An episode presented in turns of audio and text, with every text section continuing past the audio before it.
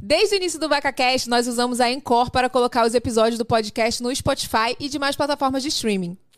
Se você também sempre sonhou em ter o seu podcast, a dica é começar a usar a Encore agora mesmo. A plataforma é do Spotify e por lá você consegue fazer tudo pelo seu celular e sem pagar nada. É possível gravar, editar e publicar rapidinho.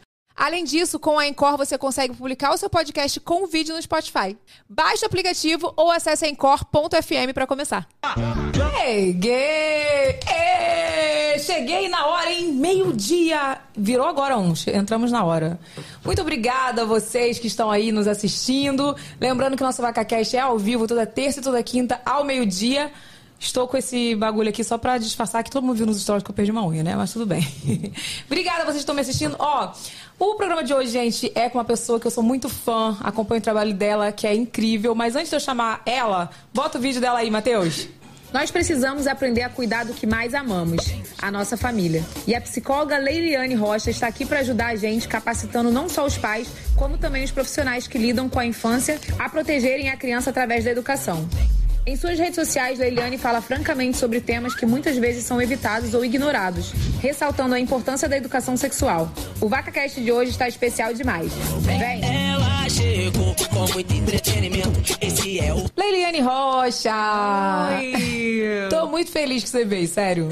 Ai, obrigada. Eu também tô muito feliz de estar aqui. Igual eu falei pra você quando você chegou, eu falei, eu falei, ela não vai vir, meu Deus, ela tá vindo de muito longe. Tomara que ela venha, porque eu fico assistindo as lives dela, às vezes eu perco, que é muito tarde. Mas obrigada por você ter vindo. Já aproveitou aí muito o Rio? Nossa, Rio é uma, é uma cidade maravilhosa. Aproveitei muito desde sexta. Ah, e vai embora hoje? É, daqui a pouquinho. Termina aqui a gente vai embora. Ai, meu pai. Ah, tinha que ficar mais um pouquinho. Ai, queria É. muito, mas tem dois filhos. É, não dá, né? Um monte de coisa pra fazer. É verdade. Olha, já vou começar perguntando pra você o quanto a sua vivência como criança impactou na sua escolha profissional. Então, é, eu sou a 14 da minha mãe, né? Décima quarta? É. Meu Deus, sua mãe era animadíssima, gente.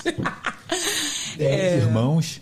Dez irmãos. Não. Dez, 14? Eu sou a 14 eu sou a caçula. Jesus, toma conta. Meu Você é Deus, que caçula. despesa. É mimada. Não, até gostaria de ser mais. e aí a gente tinha uma família muito grande e desde muito cedo eu, eu era muito faladora, assim, sabe? Falava demais e aconselhava todo mundo, sempre fui assim, né? E aí eu fui crescendo, mas eu sempre quis ser professora, né? Sempre estava no meu coração ensinar, ensinar, ensinar.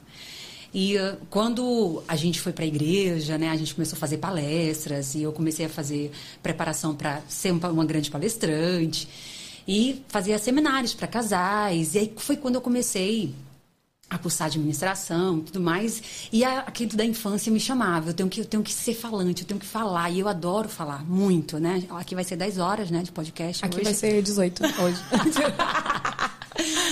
Então, esse, esse falar, né? E me apaixonar demais. Desde cedo, fui muito apaixonada pela reação das pessoas, o comportamento das pessoas. E isso me levou, sim, desde cedo. Na adolescência, eu já comecei a ler sobre sexualidade, que eu queria entender os relacionamentos, eu queria entender a mente, é, por que o ser humano fazia o que fazia. Desde adolescente, eu sou assim.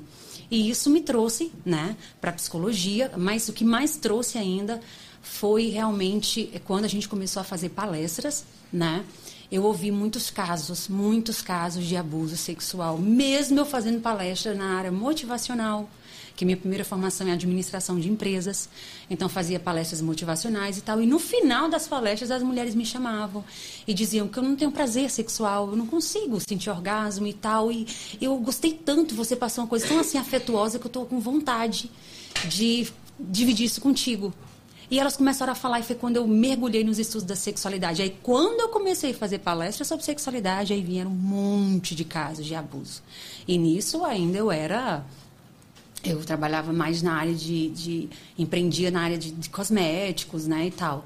E aí, depois que eu fui fazer psicologia. Mas da infância mesmo veio esse. Essa curiosidade sobre o ser humano. Acho que é porque eu vivia com um monte de gente dentro de casa. Quando estavam os cunhados, os sobrinhos. Aí é muita criança também. É, Pelo enchi- amor de Deus. Enchia o Maracanã mesmo, assim, tranquilo.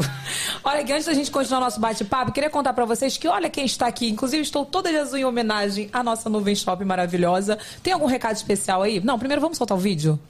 Vamos soltar o vídeo, né, Renato? Bota Bora. aí, galera. Está chegando aquela data super aguardada do ano. O time já está se preparando para entrar em campo. Foram meses de estudos e treinamentos para garantir a vitória. E agora chegou a hora de botar em prática tudo que a gente aprendeu. Achou que eu tava falando de futebol, né? Não, meu amorzinho, eu tô falando da data mais aguardada do ano pelos empreendedores. Eu tô falando da Black Friday, que esse ano virou Black November na Nuvem Shop. Se você quer vender muito, coloca a hashtag Seleção Campeã Nuvem Shop pra jogo. Com ela você pode divulgar as principais ofertas da sua loja.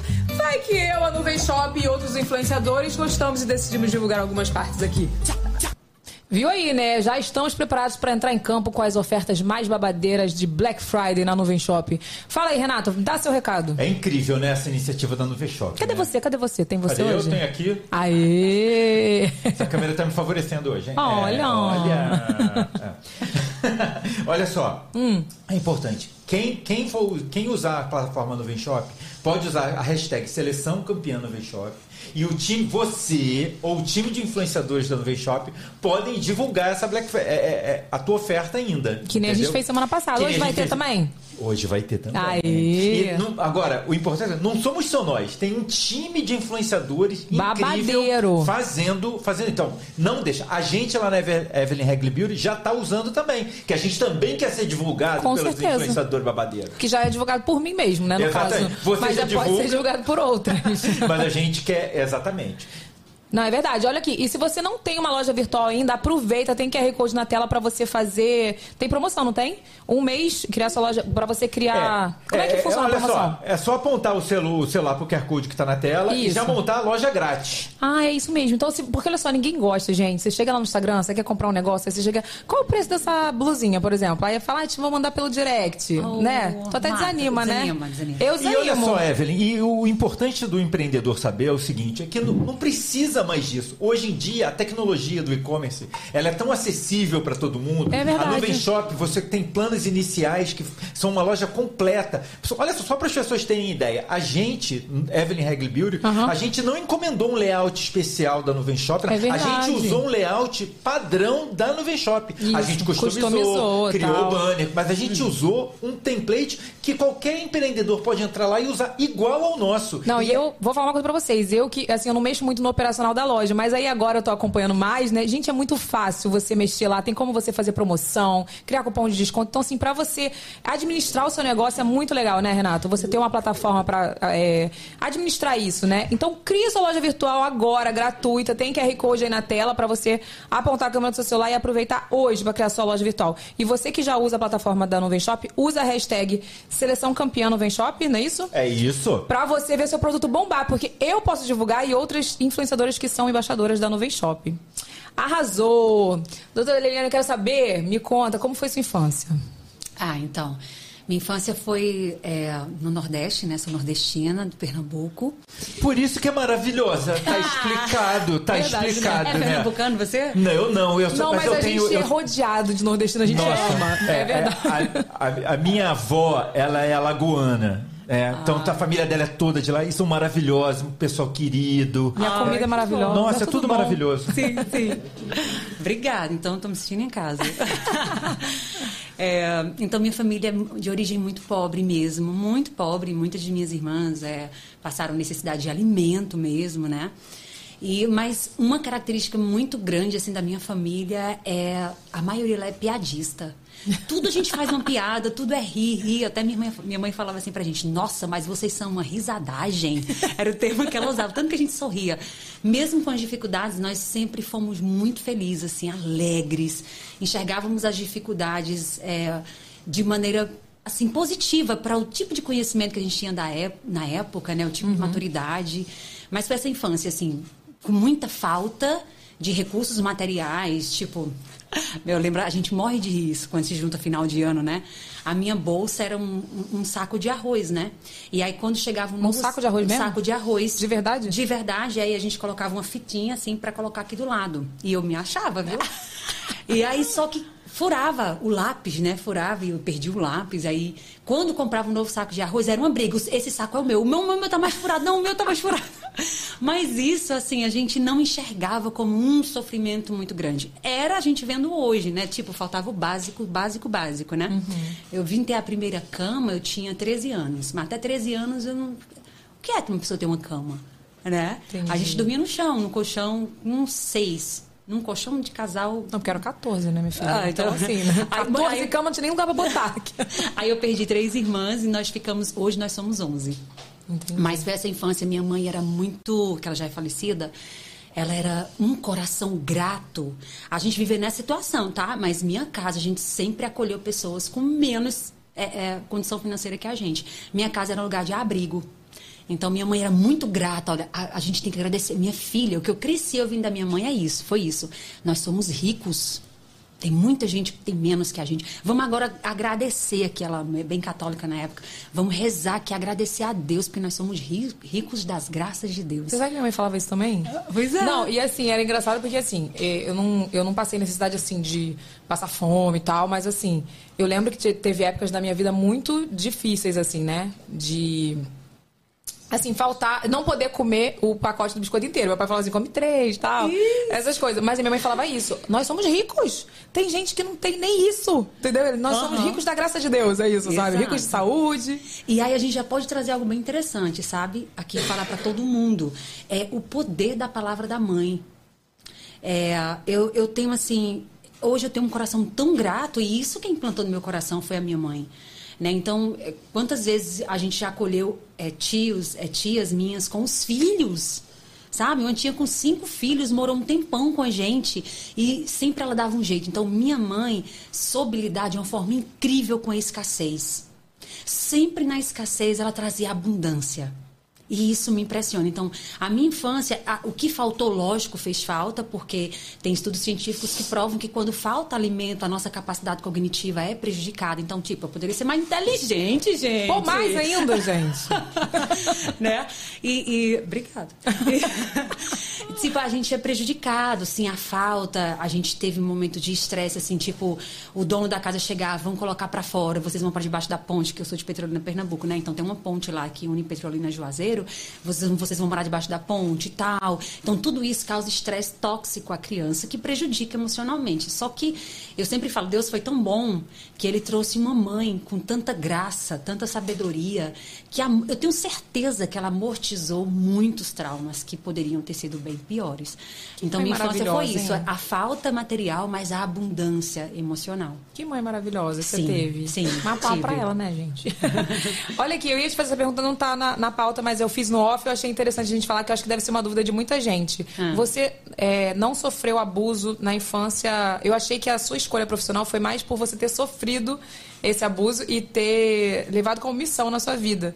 Mas você não sofreu abuso, abuso, né? Como é que foi a tua infância assim, em relação sof- a isso? Eu sofri abuso, sim. Mas quando a gente fala assim, eu sofri abuso, as pessoas já pensam logo, nossa, ela- um abusador veio e, e tocou nela, é, é, é, penetrou, né? E tal. Que as pessoas pensam que abuso é só isso, né? Mas tem várias formas de abuso, né? Então, esse tipo de abuso com penetração, tudo mais, eu não sofri. Mas eu sofri outros abusos, que também são abusos sexuais, né? Que também tem consequências. É, que também tem consequências, né? Então, como eu estava te contando, vou contar aqui os, os abusos que eu sofri, Uhum. né? Quando eu tinha mais ou menos ali 5 anos de idade, tinha um vizinho, um senhor de idade, ele tinha mais de 70 anos, né? E aí ele falou assim, eu cheguei na casa dele chamando a neta dele, que era a menina que a gente brincava sempre. E aí ele me chamou eu falei, ó, fulana tá aí. Ele, não, não tá não, mas vim aqui no quarto pra eu te mostrar um negócio. Eu não sei se ela tá por aqui. Aí quando ele, quando eu entrei no quarto, ele tava deitado na cama e se manipulando, pênis ereto se manipulando. Então, ele fez aquilo para gratificação sexual dele. A gente chama isso de abuso sexual sem toque físico. Ele não me tocou, mas ele me abusou. Eu saí de lá correndo porque eu senti meu coração aqui na garganta. Eu fiquei apavorada, eu tive pesadelos com ele. Nunca mais eu entrei na casa dele. Minha amiga ficava, ah, você tá falsa, você não. E ninguém entendia porque eu não queria mais ir na casa da, dessa grande nossa, essa grande amiga nossa, E né? você não entendeu, assim, porque você era muito novinha, né? É, eu só fiquei com um monte de cobre na cabe- na cabeça, né? Assim, um monte de interrogação. Por que ele fez aquilo? Que, que safadeza foi essa? Que a, era a palavra usada em minha casa era safadeza. Ó, para com isso, é safadeza. Ó, isso aí, então, entende? E aí eu não entendi. Então, esse, essa foi a primeira situação. A segunda situação foi, eu estava com oito anos de idade e um vizinho nosso tinha uma dúvida sobre um assunto e eu era, gostava muito de falar desde pequena né, e tal. E aí ele, é, Leriane, me explica isso aqui. Quando eu sentei ao lado dele, a esposa dele na cozinha e eu com ele na sala, assim, só uma porta separava, assim, um, um, um vão separava a gente, né? E aí ele, de, eu tava explicando, né, quando eu tava bem empolgada na explicação, ele colocou a mão assim por dentro da minha saia. Quando ele tava chegando perto, assim, que foi muito rápido, né? Então eu, eu senti que ele chegou perto da vulva, no finalzinho da minha barriga aqui, sabe? Nessa hora eu fiz assim na mão dele, pá, e falei baixo, não tive coragem de gritar. Eu falei assim: "Pare de safadeza!" E saí correndo. E a esposa dele falou: Ah, você não vai comer o seu baião de dois? Que eu fiz, eu, não, não, fulano, eu não vou comer, não. Então, esse também foi um abuso. Eu também tive pesadelos com ele. Eu saí com muito medo. Eu cheguei em casa, tava todo mundo sorrindo, parece que eu tava num mundo paralelo. Todo mundo, ah! E aquela. Sabe aquela cena de filme que tá todo mundo conversando, mas o, o personagem tá aqui pensando o que aconteceu? que com ele? aconteceu. Eu fiquei assim, né? E aí diminuí mais a ida na casa desse, desse vizinho. Vizinho, nossa, pessoal que acolheu a gente quando a gente chegou nesse bairro. E vem cá, a sua mãe, ela orientava vocês sobre abuso? Não, nunca, nunca. Foi um assunto, um assunto que nunca foi falado na minha família. Não se falava de jeito nenhum. Não, e eu só, acho- só se falava mais, porque na- minha cidade teve uma época que tava com a onda dos tarados. Porque os abusos nessa época, eles eram mais na mente social, na mente da, da sociedade, era mais ligado àquele tarado que tava no escuro, que pegava as meninas de noite de trás de um poste e Estuprava, levava, tá? estuprava. Era mais isso. Então, se hoje as pessoas acham que com vizinhos, com parentes, não vai acontecer, porque são pessoas maravilhosas, você imagina naquela época, né? Que eu tô já quarentando. Entende?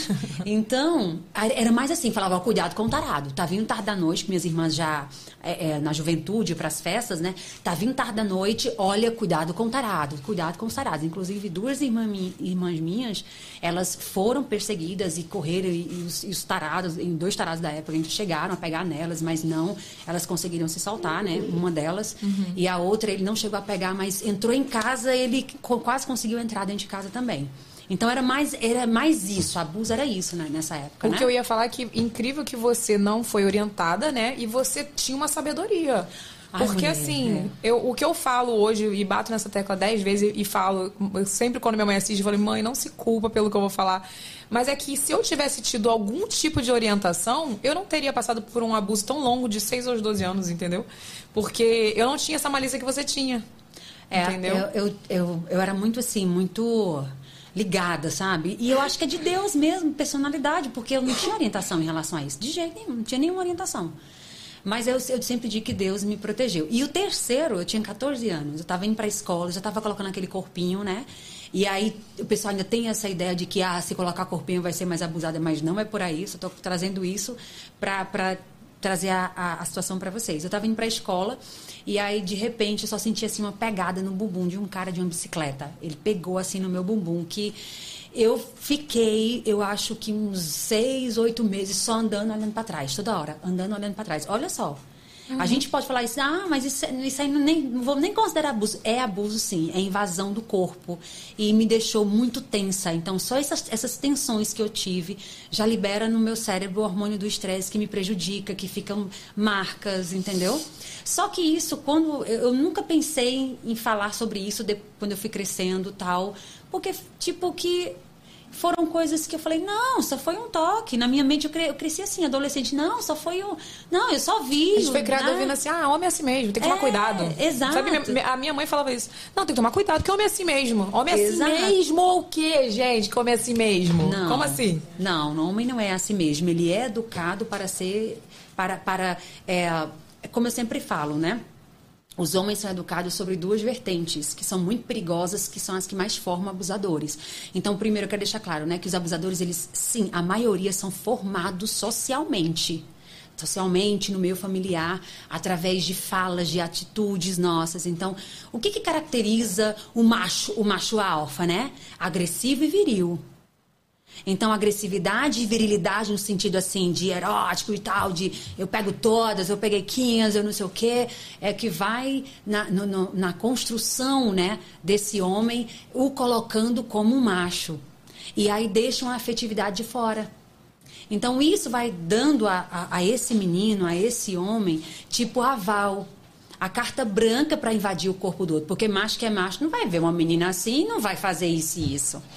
Né? E isso acontece desde a, desde a infância. Né? O menino. Quem aqui já viu uma pessoa exaltar a parte íntima feminina como é exaltada a parte íntima masculina? Como o pênis é exaltado? Quem já viu? Ó, sacão, ó, é, puxou o pai, olha aí, chega, tá roxo, saco desse bebê, bebezinho. Já tem essa aclamação. Né? Então, esses discursos erotizam a criança, dão aval para outras pessoas brincarem com a parte íntima da criança, vai inserindo a criança num contexto eh, sexual que ela não tem, que está vendo aquilo, ela não tem preparo para aquilo. Né? Então, tudo isso vai formando mente abusadoras, que o corpo do outro pode ser minha hora que eu quiser, basta eu querer. E a gente tem que, desde cedo, ensinar para as crianças essa diferenciação. O corpo é do outro. Pode estar pelado no meio da rua. Se falar não, é não. Porque não é seu. Você tocar no corpo do outro sem, sem o outro permitir é o mesmo que pegar o carro do outro e sair andando. Não é, É, seu pega, carro. né? Você não pega. Exatamente. Entende? Então aí a gente tem em carnaval, em blocos, ah, beijo roubado, é pegar no bumbum, dedada em não sei quem, não sei o que, como se o corpo do outro fosse bebedor público, entendeu? Não, na época que eu, que eu frequentava balada na minha adolescência, era super comum. Você falava assim, ai que saco. Eu já ia assim, ai que saco. Tomara que não, mui- não muitas pessoas hoje tentem me roubar beijo, por exemplo, porque às vezes puxava e te pegava e que tu não conseguia. Era Pois assim, é. era um absurdo, sabe? Exato. E era normal. É, por quê? Porque o homem foi. O homem há muito tempo está sendo educado para ser o atacador, né? Esse que ataca, e a mulher para aceitar. Então, cria o homem para a atividade violenta e a mulher para a passividade e conformismo. Aí, o cenário perfeito para, Para o abuso. também. E aí a gente percebe uma perpetuação do abuso sexual, de relacionamentos abusivos dentro, fora de casamentos, em namoros e tudo mais. Por quê? Porque há a autenticação social e familiar para tal. Entende? Verdade. Vem cá, como que foi a sua trajetória até você se especializar em crianças, assim? É, então, minha- como eu falei, né, a primeira formação foi administração, porque a gente tinha uma empresa lá no Nordeste, então me formei na área, atuei, mas quando comecei a palestrar já tinha esse chamado, que eu sempre falo que é um chamado de Deus mesmo, para Eu não tenho dúvida. que bom. Para realmente falar para mulheres. Então, eu comecei, né, falando para mulheres mesmo na administração, mas desde a adolescência eu gostava de estudar sobre sexualidade, né? E eu faço parte de uma igreja que os relacionamentos, a sexualidade é algo que a gente sempre ouve, a gente cresce ouvindo e falando sobre isso, desde os jovens e tal. Então, eu participava e comecei a ler sobre. E aí, eu, eu sempre, eu sou aquela pessoa, eu sei disso, eu, eu ensino isso. Eu amo repassar, amo repassar.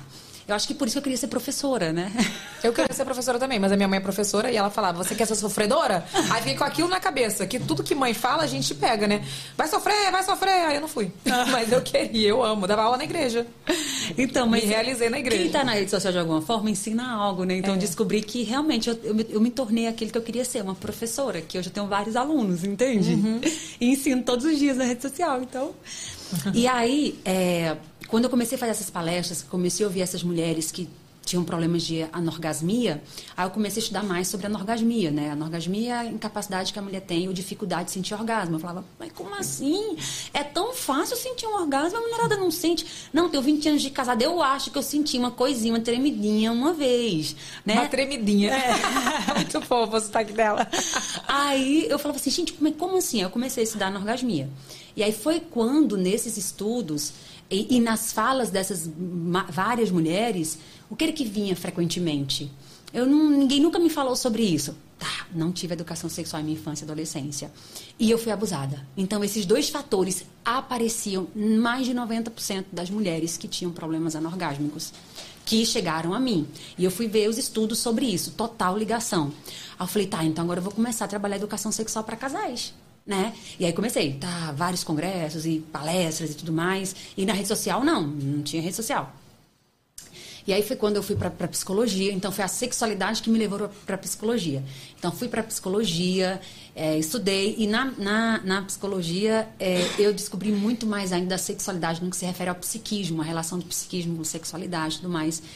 E aí quando eu estava terminando psicologia, como eu já tinha uma graduação, eu já engatei na pós de sexualidade humana. E aí melhorei ainda, mais ainda os conhecimentos, fiz mais eventos e tal.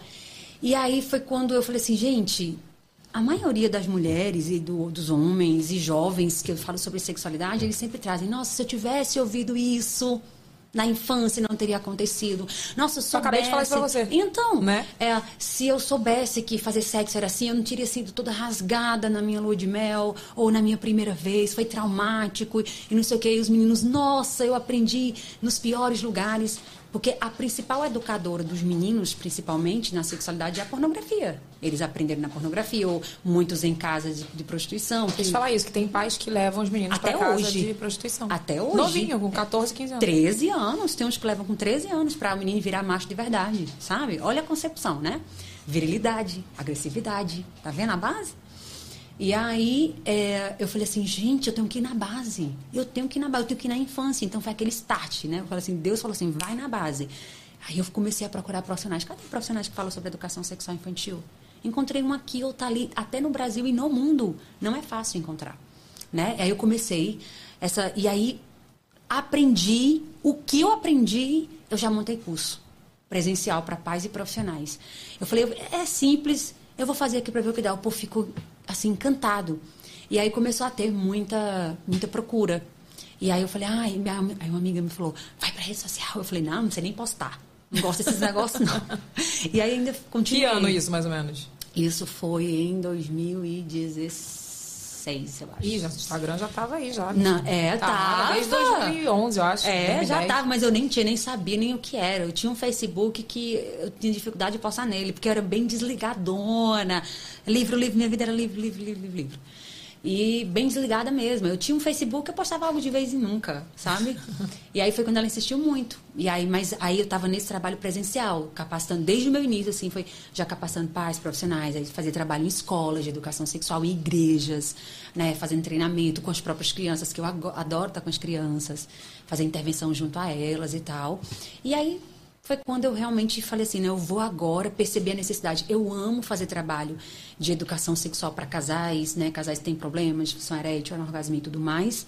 Ainda faço alguns eventos, inclusive eu acho que há 15 dias eu estava fazendo um, um, um, um palestra para eles, né, para adultos e tudo, para a vida sexual adulta. Então no meu offline ainda de vez em quando eu vou só para matar a saudade, mas realmente eu afunilei para educação sexual educação emocional na infância, porque eu entendi que se não trabalhar a base, depois a gente vai estar só correndo atrás de prejuízos. Terapia. É, e haja terapia, e haja traumas, né? Verdade. Então foi, foi esse o percurso que eu fiz, justamente para colocar para fora a missão que Deus me entregou e tudo que a gente vem estudando, e as experiências, assim, é muito gratificante, Evelyn, muito, muito, muito. Você tem noção que a gente, a gente um evento gratuito que a gente faz no Instagram, que eu faço né, pelo menos quatro, cinco vezes no ano, são centenas de casos de crianças que são tiradas da mão de abusador, porque eu fiz cinco dias intensos de lives. Eu- isso é fantástico. Minha equipe se emociona muito, fala assim. Até o meu editor de vídeo, né, o Enilton Filho, que é o filho do meu esposo, ele fala assim, que é meu enteado, ele fala, caramba, ó aqui mais uma criança salva no vídeo que eu editei. Então minha equipe é muito assim, é muito causa, sabe? Porque é emocionante demais. Então recebo muito, muitas mães falando assim, Leiliane, eu nunca imaginei que meu pai, aquele homem tão assim, fosse abusar de minha criança. E eu coloquei em prática uma dinâmica sua que você apresentou na live. Eu fui colocar em prática para ensinar a minha criança, como você fala, a importância de ensinar. Mamãe, vovô faz isso comigo e pede para colocar boca tal e fazer assim e sai leitinho. não Você entende? Uma dinâmica. Eu falo, eu ainda me choco. Eu falo, meu Deus, eu parei. Entreguei um conteúdo e uma criança foi salva. Para mim, algo muito surreal. Mas são centenas de casos. De casos. A cada evento que a gente faz por semana são dezenas. Então a gente, mesmo tendo uma pessoa só para direct, não dá conta. Não te afeta, assim? Afeta muito, é tanto que Porque, todo mundo olha, da eu- equipe faz terapia. Isso Todo que eu ia mundo. te falar, porque eu, eu vejo uma live sua, por exemplo, e aí ou algum vídeo que você soltou. Esses dias eu vi um que você falou que uma menina, é, não sei se paciente, enfim, ela descobriu que o pai dela abusava do bebê de um ano e pouco. Não sei se você lembra. Aham. Porque por causa de uma Seguidora. por causa de uma coisa que você falou que foi, ah, vamos ver a lua, Sim, alguma coisa assim, e ela chamava. foi atrás e viu. Sim. Tipo, ah, bebê, gente, bebeu. O vô botava a mão dentro da fralda Sim. pra poder abusar da criança. E abusava todo dia. E aí, tipo assim, quando você, quando você falou aquilo, eu já fico assim. Ai, Liliane, eu te amo, mas eu vou passar mal agora. Tipo assim, eu passo mal, eu fico mal. Eu mando pra você, né? Às vezes eu falo, Sim, sim. outro dia eu mandei pra ela assim, olha que dramático. Eu falei assim, Liliane, quando eu vejo essas coisas, eu quero morrer. Eu falei assim, eu quero morrer, eu quero ir pro céu. Aí ela falou assim, calma, não coisa. Eu calma, calma. Eu já fico com o olho cheio de lágrimas. É, Porque me não, é afeta muito. Eu imagino você, tipo assim, as pessoas acham que eu sou porto seguro disso, que eu recebo isso todo dia. Agora imagino você. É, é muito difícil. Não, tem dia que realmente eu tenho que parar só pra chorar. Só pra chorar. É, tem dia que eu falo assim, meu Deus, nessa causa não tem ré. Desistir nunca vai ser uma opção. Mas me dá força. Porque, assim, o que me angustia muito é chegar a vários casos. Vários. Um que eu não sei nem dizer qual é o pior do que o outro. E as mães não sabem o que fazer. Eu não dou conta de atender, to de atender todas. Porque, você sabe, rede social consome Não tem 25 como. horas por dia se você não falar, eu vou dormir, eu vou parar. E eu não tenho profissionais para indicar. Porque não tem profissionais que conhecem suficiente para eu indicar, que conhecem sobre isso, porque as faculdades não formam. E aí, assim, o que me dói são essas mães é, estarem nessa situação e não saberem o que fazer. E aí eu sempre indico a rede de proteção que tem e tal. Mas eu quero. E assim, ouvir das, da- das mães o que as crianças falam, assim, então é muito. dói demais. Então, assim, a gente. Eu, eu faço terapia há mais de 10 anos, pretendo nunca parar. Exercício de respiração, muita, muita comunhão com Deus, entrega a Deus, pedir força do céu, porque humanamente falando, muita gente, ó, tem muitos profissionais que querem falar, mas não dão conta. Entende? E aí tem gente que fala assim, nossa, ele admiro porque flui. Não, gente, não flui. É um esforço diário para estar nessa causa. É um esforço tremendo, é um desgaste emocional, mas eu sinto assim, tudo que é de, de, de saúde emocional eu estou fazendo. Então, eu não abro mão de meu exercício, de uma boa alimentação saudável, sabe? E, e de recursos espirituais e psicológicos, porque não é fácil. Mas eu não posso desistir porque eu não dou conta de desistir. É eu não missão, consigo né? viver sem isso mais. Agora que é dolorido, é. Tem dia que a gente só para e chora. Nossa, eu não, eu não ia conseguir, você viu, né? Fui falar, eu já quase chorei aqui. Quase não chorei, inclusive chopando está intacta. Olha aqui, manda seu superchat se você quiser fazer alguma pergunta. No final a gente vai ler 10 perguntas, então manda, já vai mandando aí, porque as primeiras a gente já seleciona logo, então manda aí o superchat. É, vamos pro babado da vida pra gente dar uma respirada aqui? Vamos, Matheus?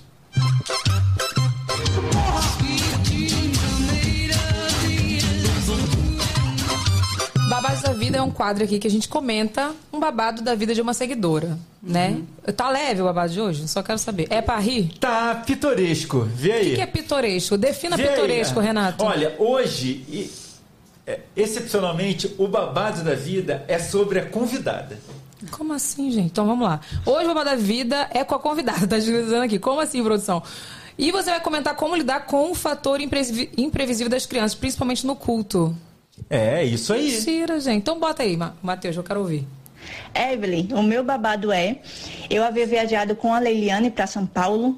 A filha da Leiliane, ela era pequenininha e Leiliane estava numa igreja, ela estava ministrando a palavra na igreja, aquele momento bem espiritual, aquele momento onde estava aquele silêncio total, todo mundo escutando a Leiliane e eu estava com a Lara. Ela estava sentada no meu, colo e durante aquele momento de silêncio ela olha para mim bem alto, falando bem alto e dizendo: Carliane, o que é masturbação?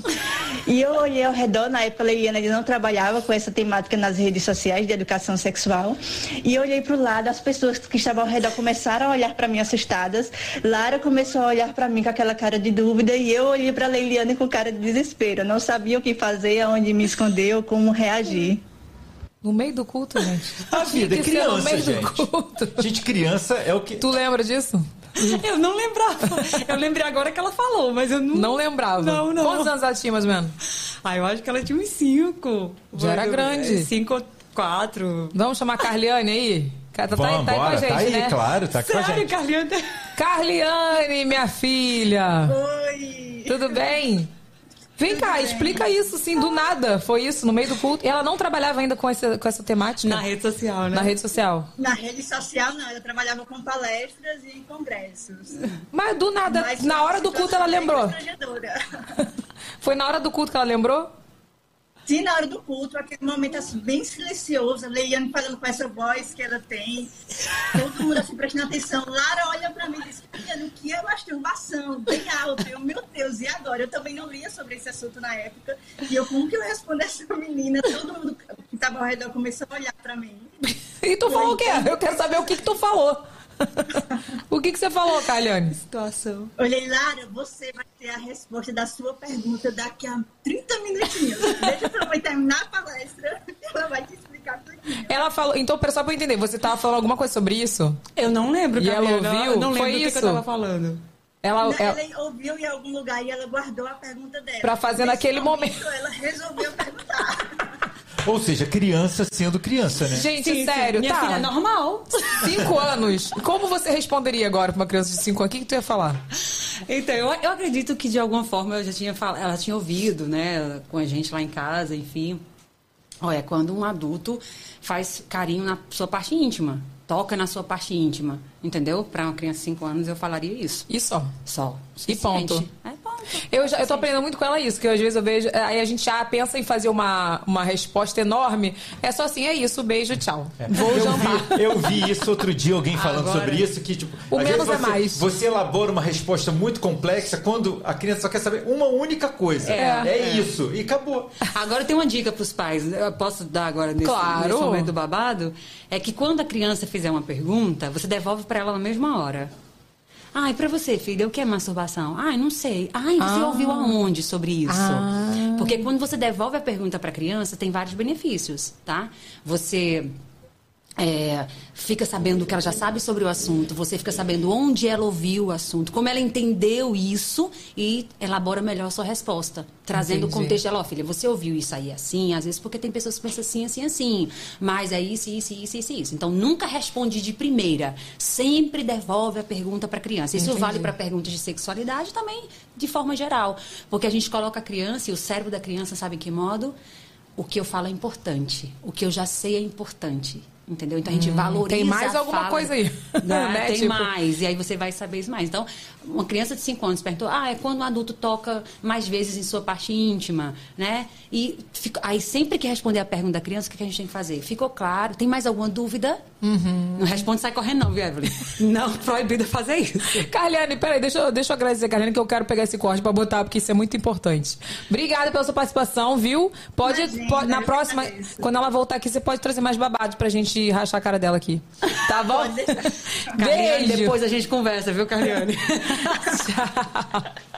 Não, fala isso de novo, porque eu acho que é, é bem legal um corte desse. Porque, gente, às vezes a criança chega com umas perguntas.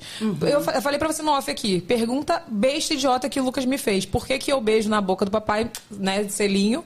E por que na dele não? Porque ele me pediu um beijo na boca, assim, me dá beijo. Ele falou aqui. Aí eu falei, aí não. Falei assim pra ele, aí não, para, tipo, brincando com ele. Mas na hora eu fiquei quente, esquentou minha orelha aqui. Eu falei, o que, que eu vou falar? Entendeu? Tipo, por que, que eu vou falar? Aí ela falou que eu respondi certo. Eu falei assim, porque o papai é namorado da mamãe. Tchau, vou jantar. Então, assim, por isso que é importante, né? É um dos princípios né, da, da, da educação sexual é a gente colocar a criança como protagonista também. Né? A gente fala, "Pa- pera aí que eu vou te ensinar. Vamos, vamos aqui, filho, vamos construir juntos, né? Vamos construir juntos. Então, na educação sexual e na educação emocional, o que é pilar que os pais precisam entender? É, a verdade é um pilar. Então, perguntou de onde vem os bebês. Ah, cegonha. Gente, esquece a cegonha. Ela tá com problema de coluna, tanto carregar menino para trazer para os pais. Esquece a cegonha. É falar a verdade para a criança. Outro grande prin- princípio é, são os valores da família. Né? Então, por exemplo, pronto, no tema masturbação, por exemplo. Eu, como sou cristã, então atendo muitas famílias cristãs e então no cristianismo é, é, há uma percepção diferente sobre masturbação do que grande parte da sociedade, né? Enfim, então o que que vai falar? Não, há- não tem a resposta certa e a educação sexual não vai trazer o princípio certo, não. Cada família vai ter o seu princípio. Então, se na sua família a masturbação é vista assim e nessa é vista assim, a gente vai respeitar cada família, né? Que eu já atendi família desde de- de- da, da, da, da religião islâmica mesmo, e famílias eh, espíritas, e famílias evangélicas e católicas, e céticas e, a- e ateias e tudo mais. Então, nós como profissionais, a gente fala assim, olha, quais, o que, que você sabe, o que, que você acredita sobre isso? Na sua religião, ou não na sua religião, mas nos seus valores familiares, como é? Então, ó, a resposta científica e, de acordo com a idade da criança, é essa, você dá a resposta e depois você vai colocar seus valores familiares. Né? Então, se é uma família que acredita que masturbação é algo inadequado, olha, dá essa resposta e depois você põe seus valores familiares. Se você acha que não, dá a sua resposta e depois põe seus valores. Isso é importante. Por quê? Porque a educação sexual ela faz parte de todo o processo de educação da criança. criança. Então, e os valores familiares estão realmente, são, são um pilar em nossa vida. Ó, a gente começou falando nossas mães e tal, tá aqui, tá aqui. Então, os valores familiares têm que ser levados em consideração, tá? Tá, e sobre a pergunta, só repete essa questão da pergunta. Quando a criança vier com uma pergunta cabeluda... Ah, então, vem com uma pergunta... Deixa eu te contar uma situação, pra, só, só pra... Bom, já pode contar. Pra... Essa foi boa. Estavam é, a mãe no, no, no elevador, né? E aí, de repente, o menino no elevador, cheio, a mãe entra, entra, fica num cantinho, e o menino só vira assim, do nada, igual a Lara, né? E fala assim, ô mãe, por que o pinto do papai parece uma tromba de elefante?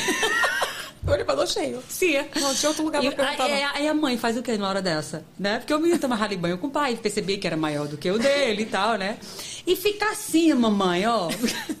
Quando tá tão... Aí a mãe, eu faço o quê? Né? Então, é uma situação de uma pergunta em público, que foi o caso da Lara. Então, nessas perguntas em público, né? E em qualquer outra pergunta, em, em outras situações, é importante a gente saber. O que, que eu vou fazer em público e só quando é em casa? Então, é em casa, a criança fez uma pergunta: Mamãe, o que é sexo? De onde vêm os bebês? É, o que é masturbação? O que é isso, aquilo? Primeira coisa, primeira coisa, tá? Se acalma, é só uma pergunta, é só uma criança. Não, não precisa se afobar, não, é só uma pergunta. Segundo, você não é obrigado a saber a resposta. Nós não recebemos educação sexual, então pega mais leve contigo, amore. Pega mais leve contigo. Não precisa estar assim, eu tenho que ter. Primeiro que a gente não tem que ter todas as respostas para os filhos, né? Mas um passo super importante, depois de acalmar, entender a situação ali, né? frações de segundo e a gente tem nem muito tempo para se acalmar. devolver a pergunta para a criança. Então, devolve a pergunta para a criança, como eu falei, né? Para você saber o que a criança já sabe sobre o assunto, para você saber onde ela ouviu, quem falou, mas não é. Quem te disse isso, menino? Quem, como foi? Não fica essas conversas, não. Não, não é assim, é. Ai, filho, muito obrigada por você me fazer essa pergunta. Valoriza a fala da criança. Muito obrigada por fazer, você fazer, me fazer essa pergunta, mas hum, criança adora caras e bocas, tá? Hum, mas eu quero saber o que que você acha que é isso? De onde você acha que vem os bebês? Ah, mãe, não sei, é porque eu vi um amiguinho. Ah, foi mesmo. Ó, a criança já traz de alguma fonte dela, né? Ah, mãe, é porque um amigo meu mostrou um vídeo assim. Ó, a criança teve acesso à pornografia, de que vários casos chegaram assim pra mim. Só do fato dela devolver a pergunta, ela descobriu que o filho teve acesso à pornografia, entende? Se ela vai lá e responde de vez, talvez o filho não trouxesse. Então, você sabe o que a criança já sabe, você sabe quem ouviu, ou de onde veio essa informação. Você vai elaborar a resposta de acordo com o que a criança trouxe, contextualizando o que ela trouxe para você, elaborar aquela situação junto com ela, e aí você vai também ter mais um tempinho para pensar. Agora, Leiliane, eu não sei nem por onde começar. Você pode devolver a pergunta para a criança e depois você pode falar assim: ai, filho, entendi, interessante sua pergunta. E essa pergunta é tão importante, tão especial que eu vou pesquisar umas coisas legais sobre isso para trazer umas coisas bem, bem direitinho assim sobre esse assunto para você, tá bom? E quando hoje à noite, quando a gente for dormir, ou amanhã de manhã, se for à noite, quando a gente acordar, aí a gente vai, eu vou sentar com você e eu vou te explicar isso aqui, vai ser bem legal. Eu vou te, vou te falar umas coisas bem legais sobre esse assunto. Aí você encerra ali e fala, meu Deus, onde é que eu vou procurar essa resposta? Aí E liga pra tu. atrás. Ah, é. Aí vai procurar no meu feed, no, no YouTube, lá no meu YouTube, que vai ter muitas respostas. Mas você percebe é, que a gente não precisa estar assim, eu tenho que responder agora. Muitas vezes, Evelyn, quando a criança faz uma pergunta, ela só quer saber se ela é aceita na sua dúvida. Entende? Ela não tá assim, eu quero a resposta.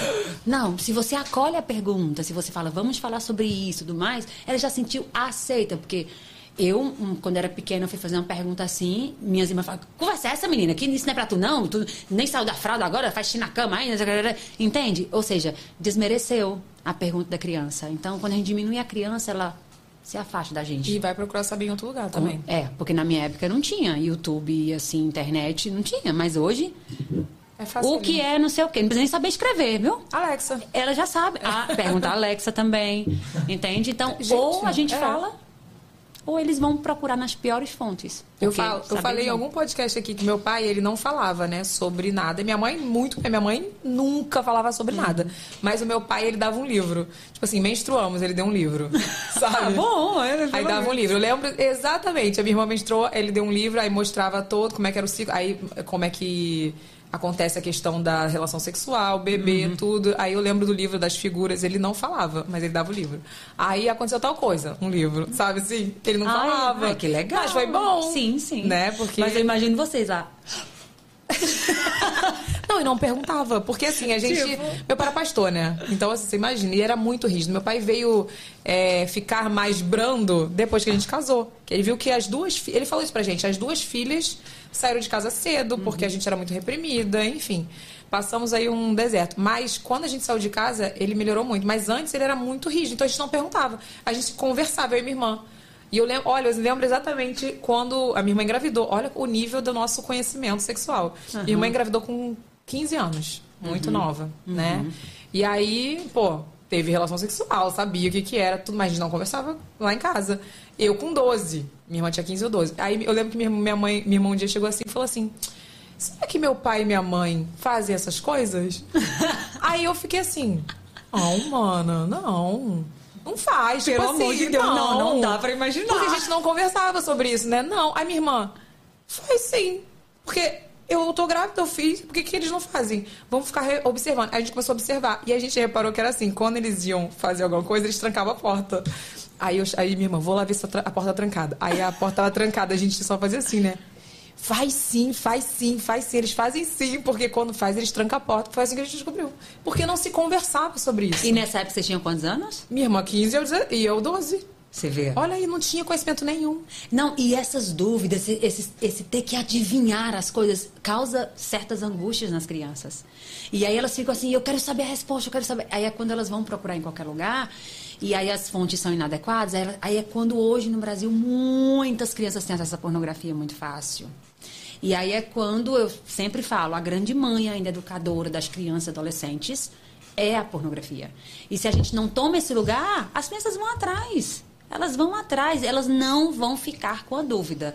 Pode é, é, tirar isso da cabeça que sou criança, que tem mães e pais que mandam mensagem para mim. Nossa, Liliana, você fala essas coisas, eu fico com pena dos outros pais. Porque meus filhos, não, não nem querem saber disso. A minha filha parece uma meninona ainda, tem 10, 11 anos, mas ainda é só boneca, é só não sei o que. Eu falei, olha, não é porque seu filho não fala contigo que ele não está pesquisando sobre. E que não ouve na escola. E que não ouve na amiga. escola. Não, meu amor. A gente recebe casos, e eu já fiz trabalho de educação sexual em escola, tenho vários alunos que fazem meus treinamentos e fazem esses trabalhos nas escolas de educação sexual, que elas trazem pra mim. Criança de 4, 5 anos de idade sabe o que é sexo anal, sexo oral, sexo A2, A3. Elas sabem tudo isso.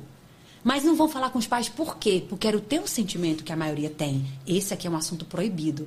Porque como é a mente infantil? Um assunto que não é falado em casa, ou ele não tem importância, ou ele é proibido. Eu tinha essa, essa percepção, que era proibido. Não podia falar sobre isso em casa. Mas eles falaram que era proibido, proibido para você? Acredito que em algum momento. Não é que não, não falou, não- que falou que é proibido, mas. As era- atitudes. As atitudes. Aham, tipo assim, exatamente quando eu fui isso. falar que. não lá, precisa falar, mas tipo, a criança tocando a página, tira essa mão daí, coisa feia, não se toca. já tá trazendo inadequação a tudo que se refere à parte íntima. Então tem meninas que menstruam e, e escondem a menstruação, fica usando papel higiênico um tempão para não pedir a mãe absorvente porque tá com vergonha de falar que menstruou. Isso acontece demais hoje no nosso país. E você pensa que é que família baixa renda, família. Não, família de gente classe média. Porque elas têm vergonha de menstruar. E como é que meus pais vão reagir? Então, imagina a criança ter que lidar com a situação de como meus pais vão reagir a, a- ao natural do meu corpo. Então, a ausência de educação sexual tá- traz tantos prejuízos, tantos, que as pessoas não têm noção. Não é só em relação a abuso, que se fosse só abuso já seria muita coisa. Mas, por exemplo, tem estudos que comprovam que crianças que não recebem educação sexual podem ter mais dificuldade de aprendizagem. Quem faz uma ligação dessa? Mas tem estu- estudo que comprova isso. Tem teóricos no Brasil que têm livros que trazem isso. Por quê? Causa angústia na criança. Ela tem percepção distorcida sobre seu corpo. Ela tem, tem, tem uma, uma interpretação sobre como eu cheguei aqui. Porque a criança tem que saber como ela chegou no mundo. Não é você falar de sexo de maneira erotizada. Não, filha. Papai e mamãe fazem um carinho especial. E aí você surgiu e tal. Então, de acordo com cada idade, vai trabalhando. E é importante a criança saber sobre a chegada dela, é, sobre como funciona o corpo dela. Pronto. É, você, você falou no off ou falou aqui? Ah, não, você falou aqui, né? Sobre o beijo do seu filho, né? Sim. Então- falei no off, falei aqui. Falou, falou aqui. Então seu filho fala, mamãe, por que você não pode beijar na minha boca? Pra gente isso é uma pergunta boba. Isso é uma pergunta, ah, minha filha. Não, pra, sua, pra seu filho. É uma pergunta tipo, qual é a raiz quadrada de 2499? Entendeu? Pra ele é uma pergunta importantíssima pra constituição emocional dele, psíquica, pra ele entender como funciona o seu corpo. Qual é o limite? Ele tá te perguntando sobre limite corporal, ele tá te perguntando sobre tipos de relacionamentos, ele tá te perguntando até que ponto eu posso ir em você, mamãe, no seu corpo. E é uma excelente oportunidade para ensinar bases da educação sexual e da construção da sexualidade. Limite corporal. Filho, aqui, aqui e tal, como tem famílias que dão selinho, né? Mas na sua família você não escolheu, você escolheu não dar selinho. Então, É. então, filho, aqui, aqui, porque aqui é para pessoas, beijinho na boca, né? Assim na sua família, é para pessoas que namoram, que casam, são, é para adultos. Olha quantas lições você traz. E aí, filho, é, a gente só pode realmente beijar na boca do outro se o outro quiser, quando for adulto, se a outra pessoa. Porque tem gente que quer beijar na boca do outro, se o outro deixar. Né, ó, mamãe não deixou, então você vai respeitar a mamãe, porque a gente respeita quando o outro fala não, a gente respeita. E quando o outro vier beijar você e você não quiser, você vai falar o que não. Se o outro quiser vir abraçar e você não quiser, você vai falar não, porque seu corpinho é seu. Entendeu? Não, eu já então, tô pegando essa aqui pra eu falar Entende? isso pra ele. Exato. E aí você já vai estar ensinando para ele a diferença de relacionamento de pai, de mãe, de amigos, de namoro e de casamento. Olha quantas coisas numa pergunta. E isso é educação sexual. Porque educação sexual não é, meu filho? Hum, senta aqui nós agora. Uma conversa. é, Não, né? Essa conversa é registrada em cartório, entendeu? Sim. A educação sexual é, é como a educação moral, é como a educação religiosa, é como a educação financeira. É um processo de educação e todo processo de educação ele é cotidiano, principalmente utilizando as situações cotidianas, as perguntas das crianças, as manife- as manifestações sexuais dela, quando ela toca no corpo, quando ela faz, ela, ela traz algum, alguma conversa que teve. Então você vai aproveitar porque esse processo é diário, é construção diária. Entende? Então, numa pergunta, mãe, por que não posso beijar na sua boca? Você ensina sobre consentimento, que é só vai se o outro deixar. Né? Consentimento é base para prevenção de abuso e para construção de relacionamentos respeitosos. Né? Então, consentimento, limite corporal e tipos de relacionamentos.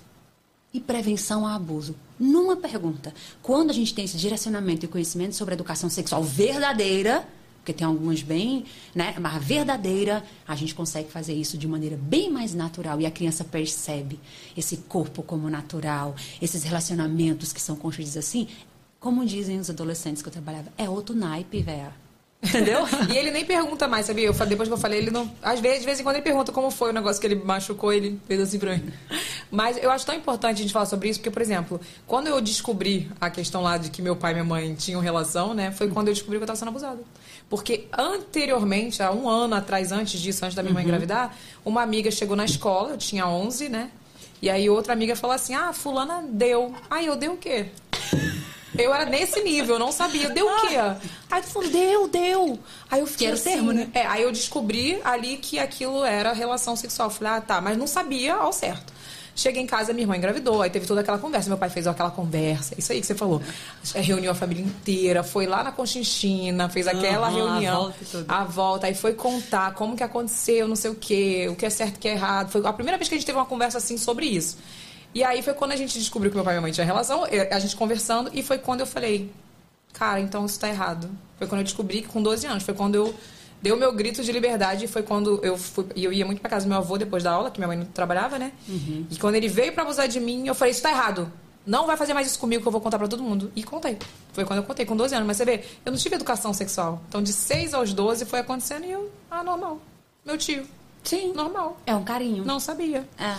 Muito louco isso. Ó, manda seu superchat no final se você tiver alguma dúvida. Uma coisa que eu ia te perguntar é que a gente falou sobre a questão do menino. É verdade esse negócio do que é diferente o menino e a menina?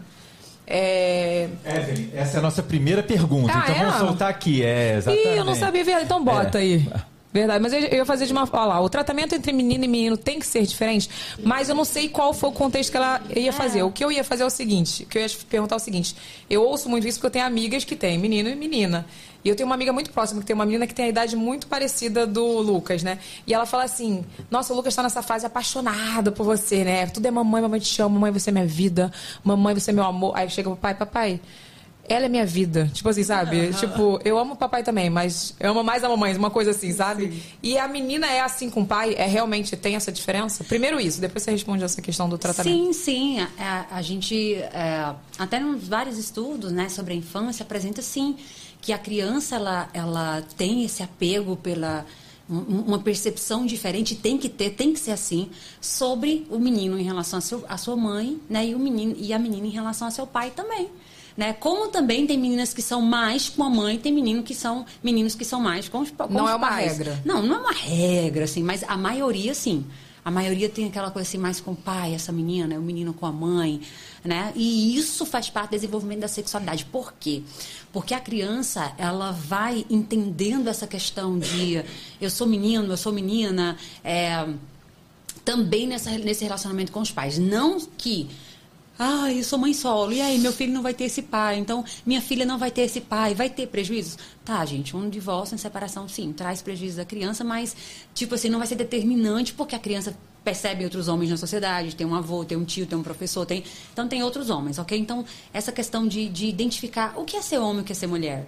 né? Então, a criança vai trazendo isso e nessa fase é super comum é, ter um apego a mais, principalmente ali entre os três até os seis anos. É mais forte isso, tá? É bem mais forte. Depois eles vão mais é, é, ficando de maneira mais equânime, dependendo dos relacionamentos. Por quê?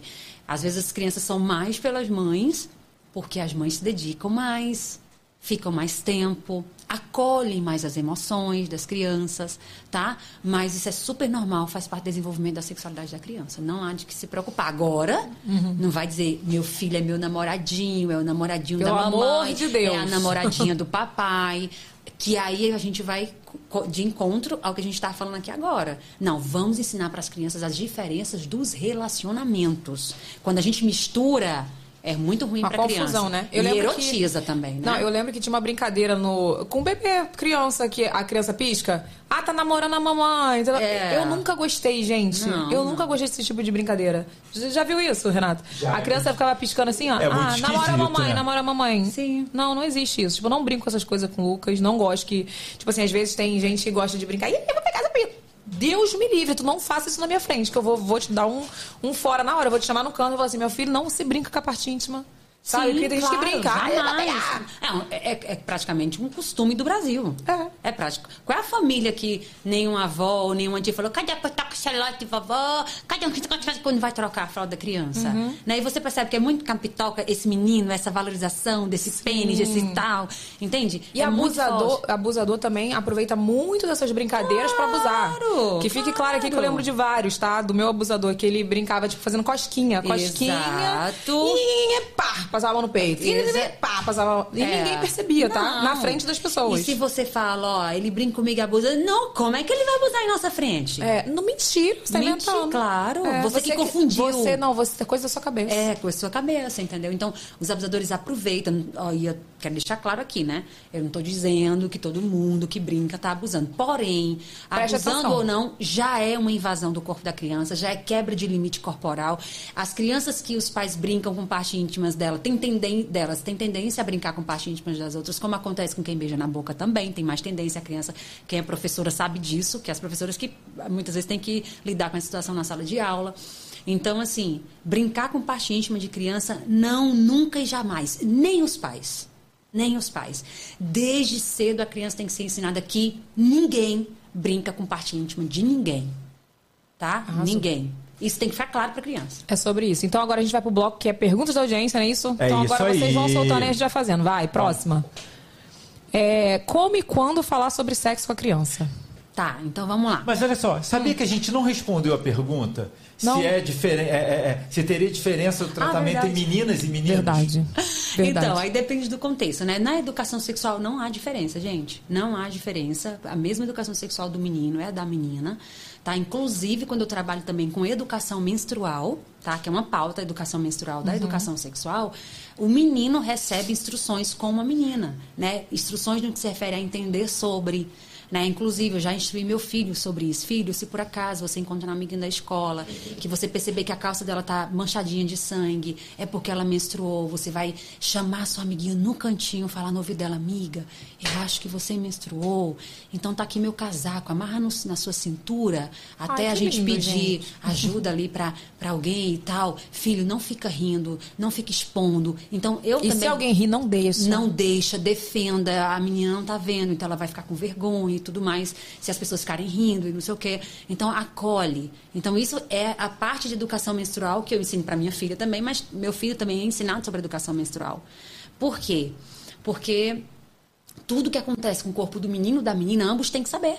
Sim. Então não é aquela coisa, "Mu- é, papai, o a menina chega pro pai, papai, o que menstruação? Ó, minha filha, essas coisas de mulher, vai lá perguntar sua mãe, porque essas coisas. Não! A criança pergunta a quem confia, a criança pergunta a quem ela é com quem ela quer conversar naquele momento. Então, se perguntou sobre menstruação, o pai não sabe o que é menstruação, não? Ué, sabe, meu filho, responde que tu sabe. Meu pai comprava meus absorventes. Então, ó, enfim. Então a gente tem que quebrar esses tabus, porque a Verdade. gente vive um paradoxo, né? Uma sociedade com tanta informação, um povo tão inteligente, descolado, mas quando chega em sexualidade é uma trava geral. Né? Então, sobre, sexo, sobre sexo em si, é, se a criança não perguntar, né? Não perguntar, até os seis anos de idade, você já pode sim, sim falar para ela. Porque ou você fala, ou ela vai. Eu sempre falo para os pais, sejam os primeiros. Quantos anos? Tá, O então ideal. eu tenho respostas para criança de 2 até 12 anos. Porque, por exemplo, a criança de 12 anos chegou, papai, como é que o bebê entra na barriga da mãe? Ela não perguntou o que é sexo. Ela perguntou como é que o bebê chega na barriga da mãe. Mas os pais se apavoram diante dessa pergunta por quê? Meu Deus, vou ter que ensinar o que é sexo pra minha filha. Não, não vai ter que ensinar o que é sexo seu filho. Agora não vai dizer que é cegonha, que é repolho. Porque sabe, tem uma história aqui do Do repolho, repolho? que o bebê vem do repolho? é, tem. tem Essa é a nova, É culpa daquela mulher que faz aquelas fotos das crianças vestidas de repolho. Como é que é o nome? Sabe quem é? Eu não. Nunca nem vi. Não é uma, uma fotógrafa famosa que faz aqueles ensaios de bebê vestido. repolho? Ah, tem umas crianças que estão vestidas de repolho. Meu Tem. Deus, eu não sabia dessa, mas a história do repolho eu já ouvi em várias escolas, inclusive. Né? Então, assim, do repolho, meu filho. Tem criança que não come repolho, com medo de ficar grávida, enfim. Ah, não, Aí gente. fala que é- vem da sementinha, aí tem criança que não quer comer melancia, com medo de ficar grávida. Sementinha, ouvi. Então, enfim. Então, por exemplo, uma criança de dois anos perguntou de onde vêm os bebês. Aí você fala, é um carinho especial que tem entre o homem e a mulher. E aí o bebê vai para lá na barriga da mamãe e tal. E começa a crescer, e começa a mexer. E aí, quando a criança pequena pergunta de onde vêm os bebês, né? O que, que a gente vai fazer? Trazer mais aspectos afetivos. Né? Então não é, não é ah, o corpo, não, os corpos, o, cor- o papai e mamãe fazem um carinho muito especial no outro, que é um carinho só de adultos. E aí, e aí você já vai para outra parte, vai falar da parte afetiva. E foi tão bom descobrir que eu estava grávida de você, e eu amei, não sei o quê. Né? Se foi realmente o que sentiu. Então é uma forma de explicar o que é sexo para essa criança, um carinho especial entre o papai e a mamãe. Entendi. Né? Aí uma criança maior, vamos lá, é- tem seis aninhos de idade, já pode saber, uma criança de seis- aninhos de idade, que as partes íntimas se encontram. Agora não é, olha, meu filho, aí o pênis vai entrando e vai pra frente e pra trás e vucu, vucu e não sei o que. Não, não é assim. Né? Olha, sexo. ok, Mamãe, o que é sexo? É a regra? Devolve pra criança. Filho, o que, que você acha que é sexo? O que, que Né? você acha que é sexo? Imagina, eu- olha, gente, quando chega esse momento, eu assim, meu Deus, só vou lembrar de você. O que você acha que é sexo, meu filho? Tu vai fazer essa cara plena, assim, né? Vou ah, que interessante essa pergunta. Você falou, Que interessante, filho, essa pergunta pleníssima, por dentro morrendo. Ela não vai nem precisar muito, porque já tá com muito botox, aí não vai, não vai nem precisar, não vai ter muita expressão mesmo. Nem tem expressão aqui. Nossa, que interessante essa pergunta. Vê se eu fiz certo. Nossa, Então- Renata, você foi longe agora. Só. Daqui é só assim, meu filho. A equipe me detona.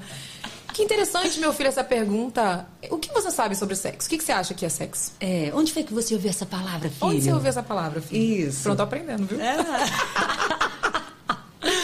E aí, é. Aí se ele fala um amiguinho, É, ele fala, tal. Aí você, tudo bem, não faz cara. Se ele falar, é porque eu vi no vídeo, "Ah, meu filho, pelo amor de Deus, você viu isso? Não, não vai. Plena. Continua. Ouça, porque senão você trava. Imagina você falar, amiga, eu quero te contar um negócio. Olha, eu fui falar com meu marido e eu falei isso. Ela faz. "Ah!"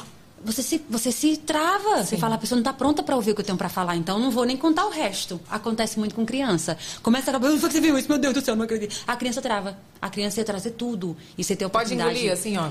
Pode, você engole, passa a mão no cabelo. Tipo assim, ó, meu nervosismo assim, ó. Engoli, ele nem sentiu. Sim, Pronto. filho, faça assim para não ver o- a glote. e aí você pode falar, olha, é um carinho muito especial, depois de ouvir a criança, acolher e tal. E se você não quiser responder na hora, diz pro filho vai responder depois, como eu falei anteriormente. E aí, olha, filha, é um carinho especial, onde o homem a mulher. E aí eu sempre oriento os pais a trazerem a vivência deles, tá? Se for uma professora que for responder, né? E a criança perguntou para uma professora, para um psicólogo, uma profissional, né? Ou uma tia, enfim, uma pessoa que não, não, não, não é o pai ou a mãe da criança, sempre dê uma resposta impessoal, né? É sou eu e ser tio, é seu pai, sua mãe, não. Um homem, uma mulher, nananã, entendeu? Enfim. Agora, se for é, os pais, falem de vocês. Olha, o sexo é um carinho especial que acontece entre adultos, inclusive, também papai e mamãe, tá? Onde os corpos ficam bem juntinhos, de uma forma muito especial, quando os dois querem que fiquem bem juntinhos. Os dois gostam desse carinho, porque é um carinho gostoso, mas só é gostoso para adulto, porque o corpo do adulto está preparado para isso. Então eles ficam os corpos bem juntinhos, mas tão bem juntinhos que eles preferem tirar a roupa para ficarem assim bem coladinhos, entendeu? E aí tem um momento muito especial que as partes íntimas se encontram, tá? E isso se chama sexo, filho. Você respondeu pra uma criança de 6 anos. O que é sexo? E... Mas é muito plena, Liliane. Ah, Você acha? Evelyn, eu achei vou chorar, que é não. simples. É muito Não é simples. simples. É, você simplificar uma situação. Você pega, simplifica a situação e apresenta pra criança. Mas eu sou É isso reprimida. Eu, é sério, ela tá falando isso, tá me doendo ouvir. Você, você acredita? É como se eu Mas tivesse ouvindo falou, falar pro não... meu filho. Mas quando ela falou, você não achou? Ah, é, é simples. É, é simples ouvir. Eu quero ver falar. Entendeu? sim. Mas eu acredito que seja pela minha educação. É, sim, pela educação, pelo abuso. Sim. Porque quando, é, é, por exemplo, na sua mente, provavelmente, né? É, quando fala encontro de corpos, quando fala partes íntimas, tem um registro aí psíquico de partes íntimas bem negativo. Sim. Né? E se tiver vivido outros, qualquer pessoa tiver vivido outras experiências sexuais negativas, porque, por exemplo, tem mulheres que nunca foram abusadas, mas têm dificuldade de falar. Isso que eu acabei de falar, por quê? Porque vive uma péssima vida sexual. É abusada por esse marido, ou é objeto sexual dele, como uma falou pra mim uma vez, né? Leila, eu não me sinto um depósito de esperma. Vai, meu filho, termina enquanto eu leio o jornal. Porque ele não tá nem aí pra mim, também eu não tô, e também nunca fui atrás disso, não sei o quê. Enfim. Então ela fala, é um carinho gostoso, especial, que existe. Não é a vivência, A dela. vivência dela. Entende, Renato? Você entende agora essa questão? Perfeitamente. Entende? Que é, é, é uma fala que não condiz com a história da pessoa. Mas aí a gente não pode contar a nossa história. Ai, meu filho, é um negócio que a manhã faz. Pensa na desgraça. Eu não vou falar isso. Mas, Liliane. Não vai aí a traumatizar a, criança. É, aí- Exato. Aí, a gente vê como Ah. a educação sexual ela é importante. Demais, porque é. a gente tem uma porção de gente. Aí eu vou te falar uma coisa que é a minha fala do programa. Cadê Estou há zero dias sem falar isso. Sua câmera. A humanidade super deu errado, né? Super deu errado. Tipo, Deu tudo errado. As pessoas estão tudo Você concorda, Liliane, que a humanidade deu errado? é, deu. As pessoas estão muito estragadas e tudo. tudo tipo, se, não for, se não fosse criança e cachorro, não, não servia pra nada. entendeu? Todo podcast ele fala isso. É, É é, não sério, servia. Renato? Eu, eu superar. As pessoas são muito equivocadas, muito. Mas eu acho que elas são equivocadas por causa disso. Porque as coisas mais simples da vida não são ensinadas da forma correta. Exato, Então, sim. tipo, você cria meninos e meninas que são que estão prontos para aprender qualquer coisa de uma forma toda errada. Você sexualiza o, o homem, você inviabiliza o sexo para a mulher, aí depois fica todo mundo com problema e doido. aí a tua mãe vira para você e eu não estou falando pessoalmente, tô falando, porque na minha casa eu até falei isso aqui no off, dava todo mundo pelado, tinha- a gente tinha muito problema, mas não- isso, isso não era um problema. Então corpo não é eu não tenho problema com corpo não tem- esse não era um problema Aham. mas é, você aí chega uma mãe e vira essa pessoa é problemática mas foi criada foi tão bem criada e não- é, a pessoa não tem o discernimento de saber que ela mesma que acabou com a vida da pessoa entendeu Sim, sim. Agora, sim, tudo sem querer. exatamente né? exatamente Falta de conhecimento. É, Por- é- é o ponto, Renato. Exatamente. Por isso que o conhecimento é. Tipo, quando você fala e coloca de uma forma tão simples, olha, é, simplifica. É o que a pessoa quer receber. Ela não quer saber. Ela quer que você abra o Kama Sutra para explicar para ela Não, o que, que é não, aquilo. Então eu comprei o curso da Liliane. Eu comprei teu curso. Já É tem muito, muito tempo. simples? O quê? É muito simples. E, e o que me revolta, acho que vai ter até essa pergunta depois, é tipo, é, é alguém acreditar que educação sexual não é prioridade para as crianças, entendeu? Tipo, como você vai evitar esses... Quando você falou aí, quando você explicou, ó, é quando você deixa... Tipo, É claro, você está você tá explicando, você está ensinando a É tão criança. óbvio, né? É óbvio. Tipo, pela, porra, aí se a Evelyn tivesse tido essa informação, porque tem, tem gente, que tem crianças que, vai, que vão ser mais descoladas. Mas agora depende muito da criação, do ambiente que tá. Depende de milhões de fatores. Então, quando você fala, acabou o problema. Acabou o problema. A criança está pronta para saber. É- Aconteceu isso, até falei. fantástico, é fa- fantástico. Falei algum dia também. Aconteceu isso com relação ao cabelo. O Lucas viu um. Eu, o Lucas viu uma amiguinha dele que tinha o cabelinho bem enroladinho assim, e pra ele é diferente, porque o dele Sim. não é tão grande. A Lara, que é a amiguinha dele que tá sempre mais lá em casa, o cabelinho bem escorridinho. E aí ele falou: Mamãe, o cabelo dela é diferente, né? Na hora eu falei: Vamos falar sobre cabelo. E aí tem que ser essa mesma, essa mesma naturalidade que eu falei do cabelo, né? Peguei um Sim. livro, mostrei o cabelo. Olha, os cabelos são diferentes. Bonito, né? Cada um tem a sua beleza. Mostrei ele, hoje ele ama. Então, assim. Sim. Mas é- tem que ser essa mesma naturalidade pra falar com relação à Sim, sexualidade. eu tô também. falando do corpo. Agora, sabe, Renato, só, só pra você ver como, como a gente enrola as coisas mesmo, Renato. A- uma pergunta que veio no, no- no- Instagram essa semana. Leiliane, quando eu vou trocar o meu filho, ele põe a mão no pênis quase toda vez. Ele tem oito meses. O que, que eu faço? Aí Eu coloquei a mesma coisa que você faria se ele fosse tocar o nariz, a boca, a orelha. Gente, é só uma parte do corpo. E oito meses, eles nem Oito tá fazendo, meses. não tem nem- É, você sabe o que não. tá fazendo. E eu falei pra ela assim, ó, é o único momento que a criança tem, são os únicos momentos que a criança tem pra tocar, pra ter acesso à sua parte íntima, é na hora do banho, na hora da troca de fralda. E a gente usa um absorventezinho, né? Pra quem usa absorvente descartável. E já fica um calor, às vezes dá uma coceirinha. Você imagina a criança com aquela fralda, com cocô, Dois com xixi. O tanto que não costa. Então a criancinha vai lá e até costa assim, ó. Eles fazem assim. E os pais já ficam, toda vez. Mas Lili não é quase toda vez. Eu falei, sim, é normal. É normal. E às vezes é coceira. Às vezes não é nada. é a coceira Que pode mesmo. ser também que a criança. Ah, a criança sente. Toca, é o corpo, é, tal. é. Ela sentiu. Pode ser também. Mas pode ser ah, Ah, incômodo. Tá coçando, Tá é. coçando. Tipo, tava quente, agora sentiu um arzinho ali. Essa neura eu nunca tive, não. É, só que a maioria tem em relação às partes íntimas das, das crianças. Então, nós temos tantas dificuldades. E isso aí, isso aí deu errado, viu, Renato? nós temos tantas dificuldades em relação à parte íntima que a gente não consegue chamar pelo nome. É verdade. Então, qual é a mãe e o pai que acharia normal o seu filho ter 10 anos de idade e não saber que nariz chama nariz? É, realmente. Só que eu encontro mulheres de 40, 30 e mais idade que não que juravam a vida toda que o nome da parte íntima dela era vagina. E descobri no meu Instagram que o nome não é vagina, é vulva. Eu tô descobrindo agora. Tipo, é normal? É vulva? É vulva, não é vagina. Nunca foi vagina. Já ouvi vulva, mas não sabia que era vulva. Achei que era vagina. Não, vu- vu- o nome da nossa parte íntima é vulva. Vagina é o canal interno. O canal interno sai o sangue menstrual, que entra o pênis, que nasce o bebê. Mas a parte de fora não é lava sua vagina, é lava sua vulva. Então, é- é- você chamar vulva de vagina é a mesma coisa que chamar boca de garganta. Entendi. Porque o canal aqui, né? A nossa garganta é, um- é esse canal, essa parte aqui. Chamada de, de- de esôfago aqui, entendeu? Então não é.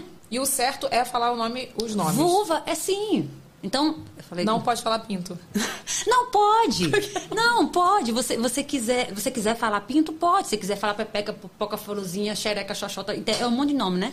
Você pode. Agora, desde que a criança saiba, eu não, eu não. O certo. É, eu não demonizo os apelidos. Tem educador que vai falar, não fale apelido de jeito nenhum. Não, nós temos a cultura do apelido e minha e meu, meu objetivo aqui não é dificultar a vida das famílias, é facilitar.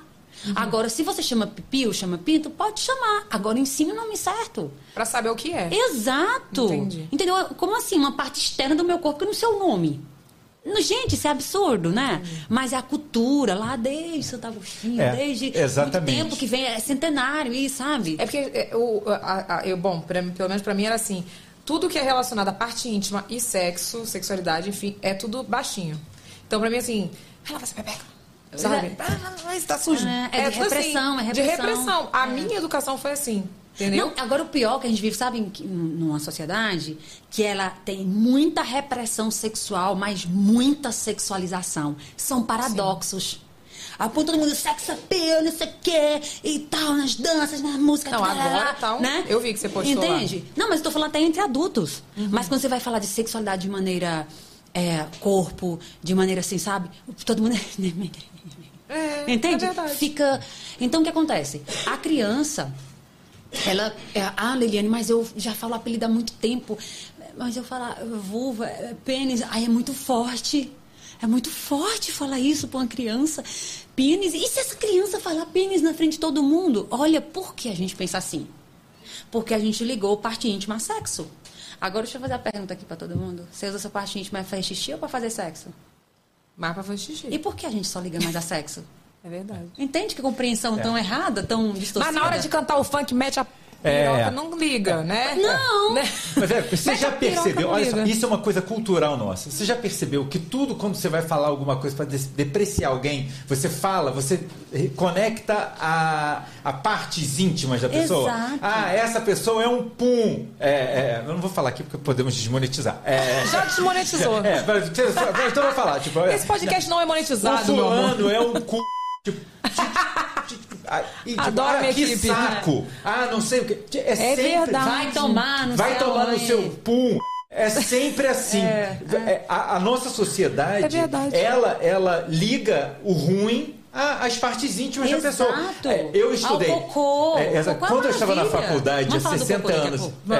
é, exatamente. Quando eu estava na faculdade de 60 anos atrás, é, é, é, uma professora brilhante de antropologia que eu te falava que, que os índios, eles não falam assim. Quando o índio vai te xingar, ele fala piolho do gambá. É, é, é. porque ele acha aquilo ruim, ele não acha. Adotei essa pra É, vida. ele- ela fala, Muito bom isso. Exatamente, porque não é. Porque, tipo, quando você vai falar, ai, fulano, ah, tá- não é, tipo, você vai falar que a pessoa é uma coisa Não, que é vai, legal. prepara aí, Matheus. Realmente aqui, por exemplo, você vai falar que o cara é ruim, então é um pau no cu. É, Exatamente.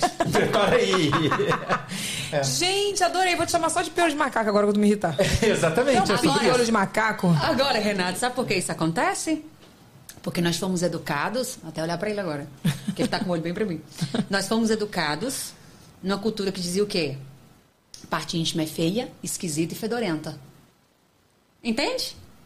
Todo o corpo, ai que narizinho, ai que não sei o que lindo. Não, é parte íntima. Menino, para de mexer nessa coisa. Antes era coisa. Aí depois ainda conseguiram apelidar.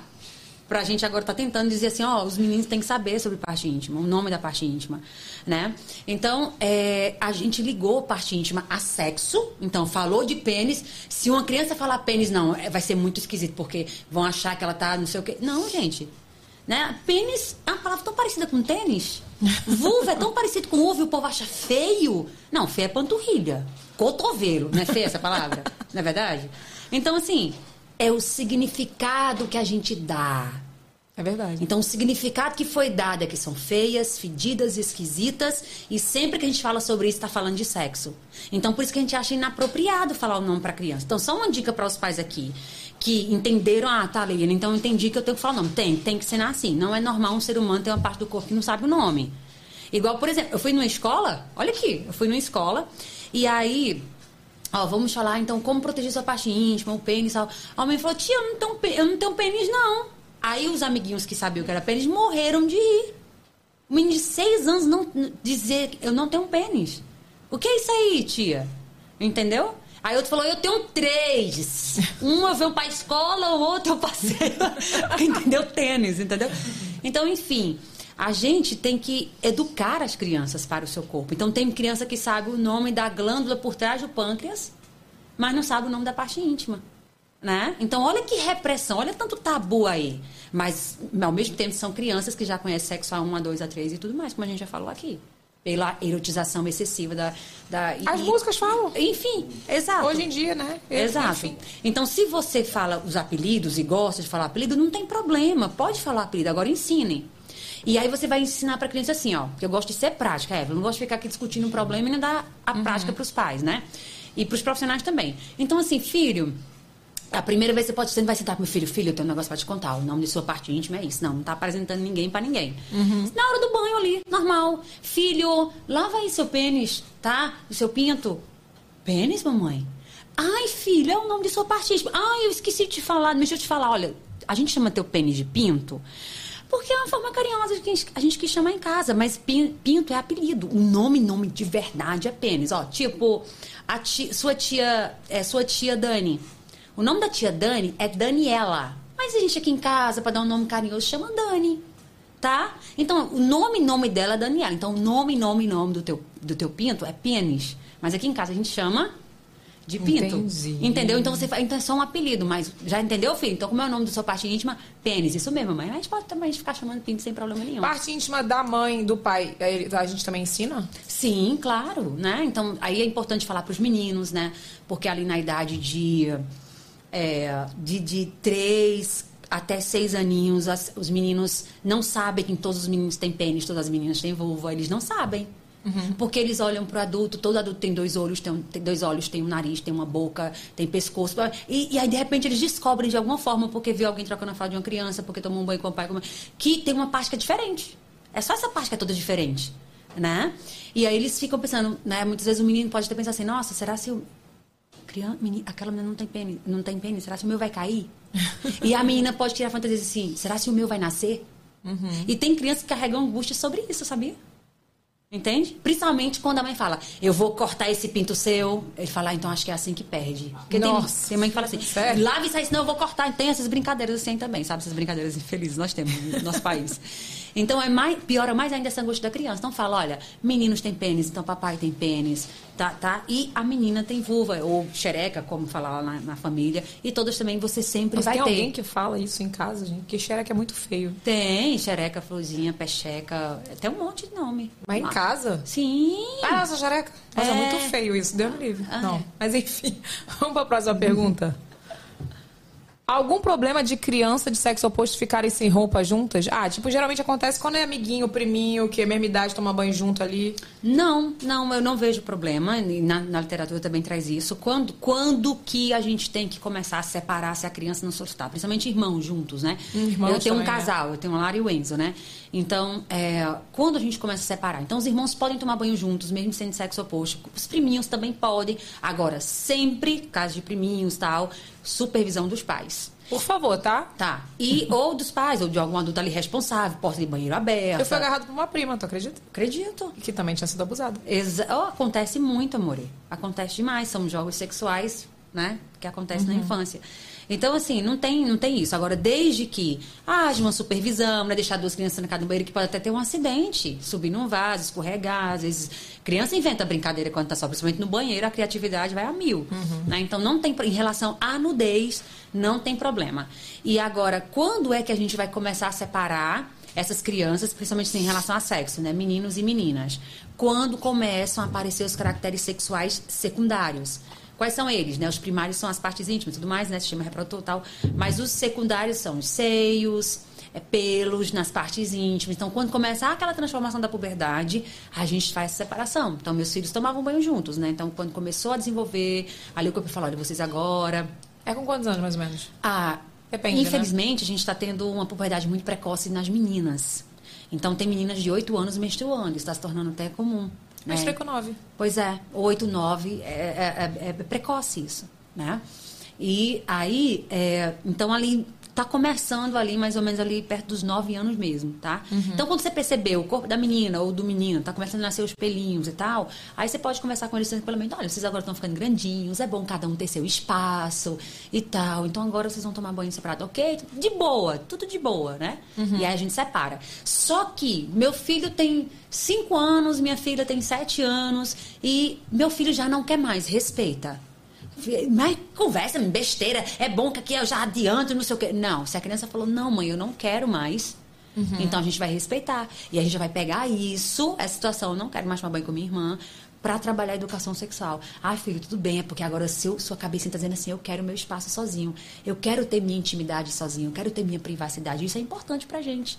Tá? E a gente traz outras situações de privacidade, intimidade. Então, esse se eu querer tomar banho sozinho. Consentimento. É consentimento. Então, você já vai consentir aquilo. Você não vai invadir o corpo da criança, a- a- o, a- o espaço da criança que ela está solicitando. Entende que a educação sexual é mais, realmente, é, é um processo de educação que é vivência. Não adianta pegar a cartilha de Leiliane, entendeu? O e-book Leiliane lá e tal, os posts. Ah, decorei, vai falar esse. Não. É, são valores. Eu comecei falando valores familiares. São valores familiares. E é tão interessante que a educação sexual transforma a família quando a gente entende os princípios dela. Porque quantas famílias não estão nem aí para o que a criança fala, não respeita o corpo infantil. A criança pede um abraço, não quer dar, deixa de besteira, venha cá. Não. É respeitar o limite corporal que ela colocou ali. Aí depois quer que a criança diga não para um abusador, sendo que todos os nãos dela são desconsiderados. Aí depois que a criança fala, meu filho, por que você não disse não? toda vez que ela fala não, eu levo um tapa. É verdade. Toda o vez que ela- Você sabe que o Lucas ele tem um Hã? negócio assim com as pessoas? Ele não é de abraçar tal. E eu não abrigo, não. Não, Sabe? Eu- claro. Ai, pô, já vou ficar triste. Ah, desculpa, então. Eu falo, desculpa, mas é que ele não quer agora. É, ele não tá afim. Não tá, ele não é, ele já é meio arredio, assim. E eu dou graças a Deus. Eu acho ótimo. Não, eu, e, Liliane, eu acho que aí é uma chama, é, tipo, é, é baseado no respeito. É Exato. você pegar a criança e respeitar ela como um As indivíduo. vontades, né? Como uma pessoa. Como uma pessoa. Tipo, é, aquilo ali é uma pessoa. Tipo, a, a gente é criado de forma que criança não é nem gente, né? Exato. De criança Você é um objeto ali, né? É uma Você coisa. foi no Tipo, ponto. é, é tipo, é- é- de repente, criança às vezes é menos considerada do que bicho, do que cachorro. Exatamente. Cachorro ainda tem uma coisa. Criança, ah, não, vai ali. Ah, é isso, vai. Não, Sim. vai pra casa de não sei quem, vai fazer não sei o quê. Então, isso acontece muito. Então, tipo, se a pessoa tem discernimento, leve, um leve discernimento e respeito ao próximo, tá resolvido. Exato. Resolveu o problema. Não precisa nem saber tudo, só falar, ah, vou ver, daqui a pouco eu te falo. Eu, quando dava aula, quando me, o aluno me perguntava se eu não sabia alguma coisa que eu não sabia, vou pesquisar. Isso eu não sei, não, vou pesquisar e depois falo, porque aluno é meio, é meio filho, né? Tipo Sim, assim, sim. tipo, criança, tipo filho. Aí eu vou pesquisar e depois eu falo. É isso, é só isso. Discernimento e, e respeito só. Se a gente entender Aulas que, aqui hoje. É, se a criança entender que. Se o adulto entender que a criança é uma pessoa, só que pequena, fica mais fácil. É, É, uma pessoa, só que verdade. pequena. Que é engraçado, eu, eu, é, eu vejo muita postagem no Instagram que as pessoas falam assim, dando exemplo, né? Algumas pessoas que ensinam re- educação respeitosa e tal. Tipo assim, a criança fala assim, ah, não, não quero tal coisa. Por exemplo, ah, não quero ir pra casa de alguém. Ou não quero dar um abraço nesse tio ou nessa tia tal. Dá um abraço ao seu tio, ô, seu tio tá com saudade de você, veio lá do, das Conchichinas, vai lá. Mas se, se é um adulto falando, ah, eu não quero, eu não gosto dessa pessoa. Ah, tá bom. Não, você respeita. Assim, não, e a gente fala assim, nossa, é mesmo. É aconteceu alguma coisa de você É, não você querer? pergunta, você quer se preocupa, né? É, a criança deixa de frescura. É, exatamente. A criança você fala, ah, para de bobeira, vai lá abraçar seu tio. E quando é um adulto, a pessoa você pergunta, "Ué, mas por quê? Você É. quer saber, mas. Ah, tá, não entendi. Não, é isso mesmo, não abraça não. Agora, sabe por que a gente age, age assim com criança? Porque agiu assim com a gente. É, a, no- com a nossa referência. A gente tem essa referência da, da infância. Quantas vezes nós fomos invalidados? Então, mesmo que você fale assim, eu não vou fazer igual, a gente acaba escorregando, porque a nossa referência é essa infância muito presente. E outro ponto é o seguinte: por que a gente faz isso com a criança? Eles obriga a dar um beijo, obriga a dar um abraço no outro. Sabe por quê? Porque a gente se constrange com o constrangimento do outro de receber um não de uma criança. Aí a gente tem um discurso, sabe? Aqueles que assim, esses meninos de hoje não sabem receber um não. Não, não sei o quê. Eu quero, eu tô procurando adultos que conseguem, tá? Tô contratando adultos e tá, tra, bota seu currículo. assim, tu tá sendo uma figura de linguagem. Adultos que sabem receber um não. Porque É eu, tô- eu tenho- eu tenho- eu tenho muita dificuldade de encontrar adulto que sabe receber o não e continuar com a classe, continuar a amizade. Tá aí os, os últimos eventos pra gente ver, né? Então, como a gente estava conversando antes, né? A gente não consegue discordar sem agredir. Então, quando a gente dis- o outro discorda e eu vou logo, ah, conversa, a rede social tá aí. É tanto, é tanto comentário que eu tenho hora que eu olho assim e falo, meu Deus do céu. São adultos que não sabem ouvir o diferente, não sabem ouvir um não. é né? verdade. E aí a gente, ó, olha, olha o cúmulo do absurdo da caixintina. A criança falou não pro adulto quando ela falou, eu não quero esse abraço. O adulto ficou constrangido, aí o adulto que é pai e mãe da criança ficou assim, nossa, o outro tá passando vergonha, eu tenho que salvá-lo dessa vergonha, então eu vou obrigar a minha criança. É isso que a gente faz. A gente não suporta outro adulto passar a vergonha de receber um não de uma criança. Então a gente é uma cultura adulto- adultocêntrica que adultos salvam adultos e deixam as crianças. Que o problema é da criança. Exatamente. Eu não, no caso, tá? Já aviso logo. Sim, eu sim. já até espero o pior sempre. Quando alguém fala assim, ah, e você vai me dar um abraço? Eu já fico assim, "Ih, eu não sei não. E já falo logo por ele. Eu não sei não, hein? Vamos ver. Aí às vezes ele dá, às vezes ele O surpreende. Lucas, olha, surpreende Zaida, na Zaida. lembra a Zaida? Zaida que trabalha Nunca aqui com a tinha gente. visto Zaida da nossa equipe, foi lá em casa conhecer Lucas, ele abraçou ela, foi na colo dela, tirou foto, né? Mas não é com todo mundo. Eu falei, Não, Zaida, comigo você... não dá. Zaidinha, você é Comigo não privilegiada. dá. Não dá. Não dá. E tudo bem. Pra Porque, ó, tá vê, ótimo. Mas super fala com ele. Chega lá, fala com ele, dá um brinquedo, É, mas sim. não quer abraçar. É não outra quer beijar. forma, é outra É. forma de relacionar. E outra coisa, peraí, quem aqui, quem aqui, levanta a mão, gostaria de receber um abraço de uma pessoa que não quer te dar esse Ah, abraço? Liliane, a gente vai entrar em outra história muito Né? complicada. O Renato, no caso de nem que Eu ele não gosto de gosta. abraço. Você eu não vê? gosto, não gosto de ficar abraçando as pessoas. A Evelyn também não gosta. Para, Renato. Eu sou super carinhosa, sou um Ela é. amorzinho. Mas, tipo, mas, tipo, não é toda hora que você quer ficar abraçando as pessoas, né? Eu, me, eu juro, eu abraço as pessoas pra me livrar delas. Não, a gente tava falando que no Covid a gente ficou. A gente, foi assim, essa parte foi ótima. A gente parar de abraçar as pessoas e, e ter que dar beijinho, né, Renata? A gente, ai, Abraçar, agora. não. Pessoas assim, ah, tchau, beijo. Porque realmente, Adoro a olha, du- sinceridade de vocês. duas coisas que eu tenho bode é quando tu não quer abraçar os outros, que os outros ficam abraçando, abraçando, abraçando, que a gente não gosta. E o Renato, a gente é igualzinho, deu certinho essa amizade, de mais de nove anos. E quando a pessoa, o que, que eu ia falar? Quando dá beijinho e. Ah, o que, que eu ia falar? Qual é a outra coisa que eu fico com raiva? Esqueci. Viver. Viver com as pessoas na sociedade. Ah, enfim, tinha uma outra coisa que me irrita quando a pessoa. Mas é isso, tipo- Enfim, mas é isso. Às vezes você não quer abraçar as pessoas e tá tudo bem. É. E agora a criança, coitada, tá ali e é obrigada. Ela tem que submeter sempre, tem que Gente, querer é sempre é pra. muito- Ah, Mas por que muitas pessoas agem assim com as crianças? Porque na sociedade. A gente ligou que criança que nega carinho é mal educada. Então é como se ela tivesse é, denunciando a péssima educadora como mãe que eu sou. Essa péssima educadora mãe que sou. É verdade. Porque criança, como assim criança fala não pra adulto? Como assim? Não, e elogiam a criança que é simpática com todo mundo, que é dada, a criança que é dada. Exato. Que a, Ah, é um amor essa criança. Olha, abraça todo mundo, dá um beijo. vai olha. em todo mundo. É. Que lindo, que lindo, que risco. Que risco. Entendeu? Exatamente. Então, assim, a gente, a gente fica ah, sujeitando a criança a tanta coisa que a gente mesmo não gostava quando era criança, né? na verdade. nossa infância. Então, assim, a gente tem que entender que criança é uma pessoa pequena, que tem vontades, que devem ser respeitadas. Agora, aquelas vontades que desrespeitam o corpo do outro, a gente vai educar, não punir, a gente vai educar. Né? Mas como é que eu vou ensinar minha criança a se proteger de abuso? Como é que eu vou ensinar minha criança a ser respeitosa com o corpo do outro? Se eu tô forçando ela a oferecer carinho e demonstrar afeto que ela não sente. É verdade. A gente complica demais, filha, Complica. das Lembrei crianças. a segunda coisa que eu fico irritada quando mexe no meu cabelo. A pessoa chegar em mim e ficar assim, ó. Eu já fico assim, solta. tipo, sabe, tem gente que chega por trás do nada e fala assim, ai, que saudade. E aí mostra, mexe seu cabelo. Eu já fico assim, meu, ai, me irrita. Vamos pra próxima pergunta?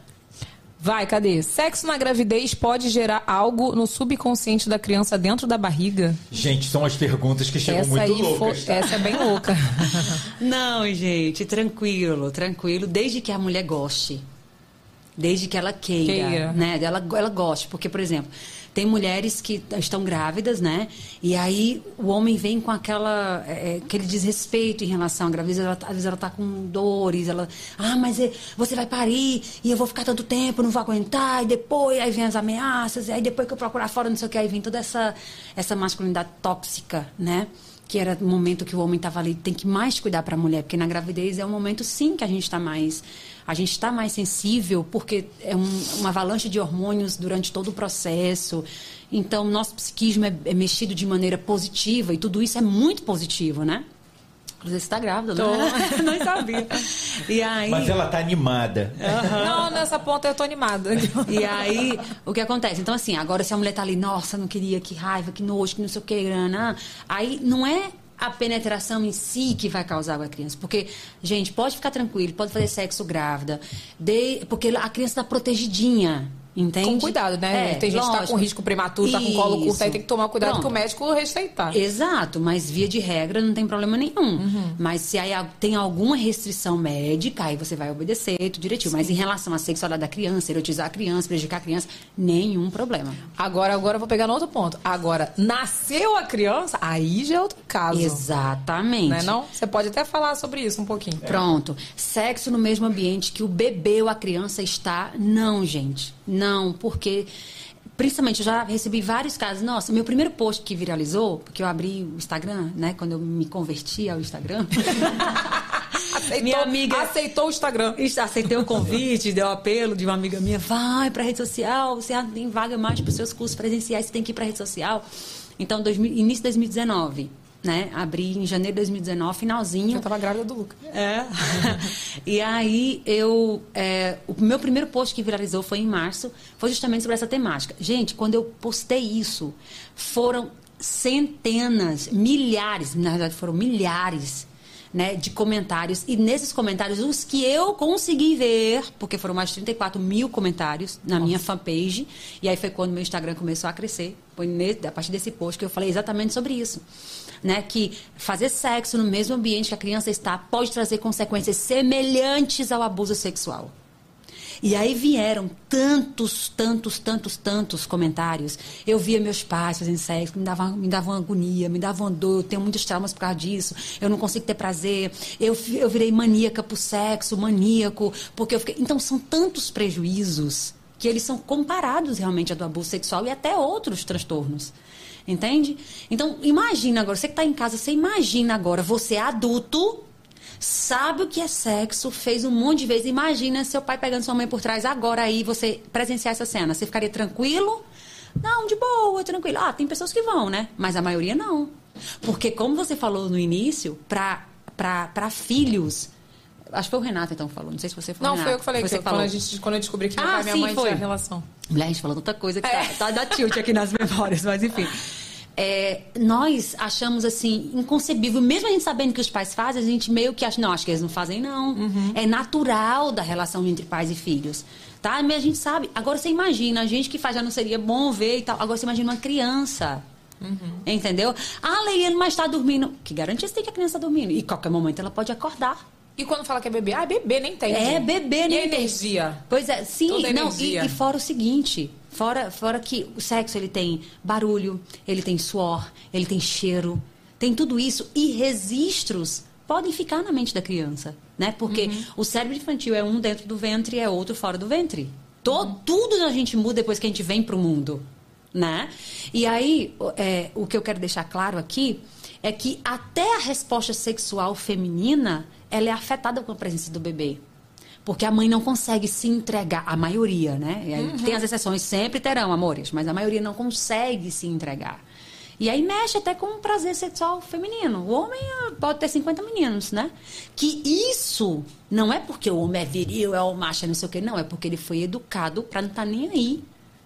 Se é sexo, acabe o mundo que tá ao redor. Não tô nem aí, porque o que prova que ele é macho é o quê? É conseguir fazer sexo em qualquer lugar, de qualquer jeito, de qualquer forma. Até na frente do cachorro. Exatamente. E achar isso vantagem. Entendeu? Não, e o que eu falo é o seguinte, gente, em casa, é, até as mães que, por exemplo, tem gente que fala, pô, eu não tenho cômodos na minha casa, não tem como. Mas tem outros momentos. Sim. Não tem só noite. Tem banheiro. Tem banheiro, tem, tem outros momentos. Eu, assim, eu até que, é, pessoas que fazem cama compartilhada, por exemplo. Tem gente que fala assim, ah, at- atrapalha muito. Será que atrapalha? Mas não tem como não ter relação com meu filho na cama. Tem gente que tem relação com a criança na cama. Exata. Entendeu? Claro. Então, tipo assim, falei, mas gente, só tem o horário que a criança tá dormindo na cama com vocês pra vocês fazerem sexo. Não tem é, outros momentos do dia, E não tem outros cômodo, lugares. pode colocar a criança em outro cômodo. É, Ah, é. Aí também, aí vem, aí vem uma galera falando assim, mas Leiliane, tem as pessoas que moram em um cômodo só, com cinco filhos e não sei o quê. Gente, eu já, eu sempre falo, gente, eu já atuei em, em, em populações com uma vulnera- vulnerabilidade social, assim, de você chorar. E eu, a gente junto, a gente procurava soluções. Não é porque existe essa sociedade que a gente vai dizer, ah, então se eles fazem, eles não tem como, eu, eu tenho uma casa com quatro quartos, mas eu vou fazer. Entende? Então, evita. É, é, inclusive, tem até no nosso. Na lei do nosso país, né? Que a- levar a criança a presenciar atos libidinosos é crime, gente. É crime. É intencional isso. É crime. Ah, não tô nem aí, não. Isso não pode acontecer. Tem até lei que protege a criança disso. Porque os, os, os, os, né, o judiciário entende, tem muitos estudos por trás, muitos, muitos profissionais, né, em relação às leis, quando fazem as leis, enfim, são consultados. Enfim, não pode. Entende? Então, assim, realmente a gente tem que ter essa consciência. Eu sei que é difícil em muitas situações. Não, e aí eu recebi um caso de, de uma mãe falar assim, Leiliane, nosso bebê do- dorme com a gente, né? Eu tô com três meses de parida, então tô com muita dificuldade, enfim. E eu dou mamar à noite, de repente, quando eu percebo, meu marido tá penetrando. Entende? A mãe amamentando ela, não, você, ah, mas você quer, você quer, você quer. Então, muitas mulheres não sabem dizer não para os homens. Ou seja, lá, vamos, vamos lá para o início. Educa o homem para atacar e a mulher para a passividade. Isso vai carregando, porque é a construção da sexualidade. E só para vocês terem ideia, de acordo com uma das maiores autoridades em sexualidade do Brasil, com reconhecimento fora do Brasil, é a professora, a doutora Carmita Ábido, da USP, né? Ela tem projetos lindos de sexualidade na USP. Ela, o que, que ela afirma? Sexualidade é o principal polo estruturante da personalidade e da identidade de uma pessoa. Então, se na construção da sexualidade tem falhas assim, sabe? A personalidade e a identidade vai, vai, vai com tudo aí também.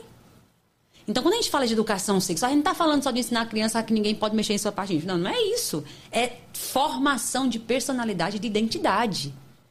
Então, como é que eu vou... Olha a importância disso, né? Exato.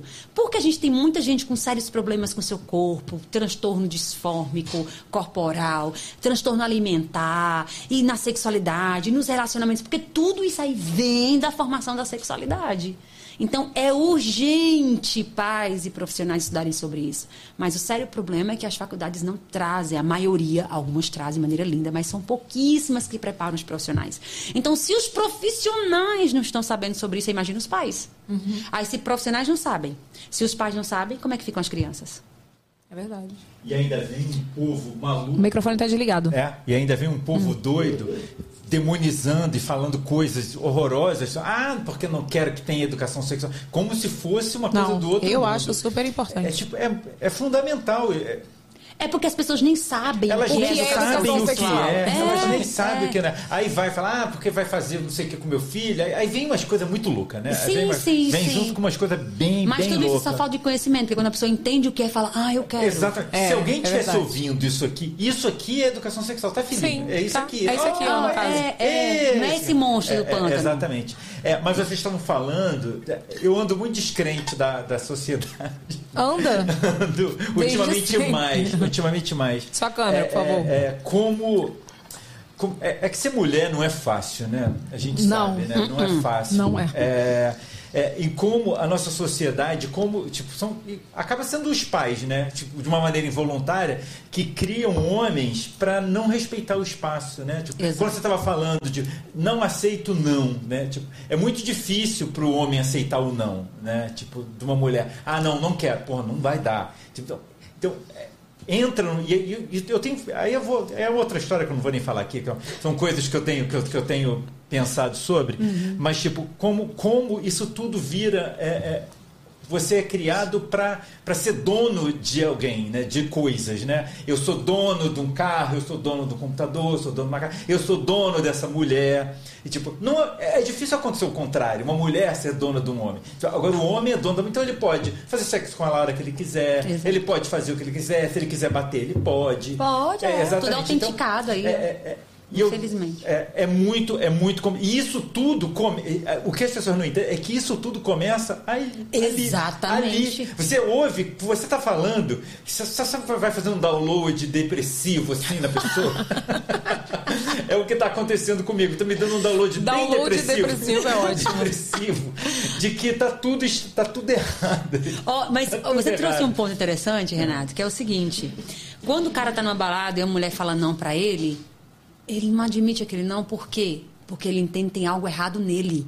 Então dói pra ele receber aquele não. Tem algo errado comigo. Como assim ela não quer?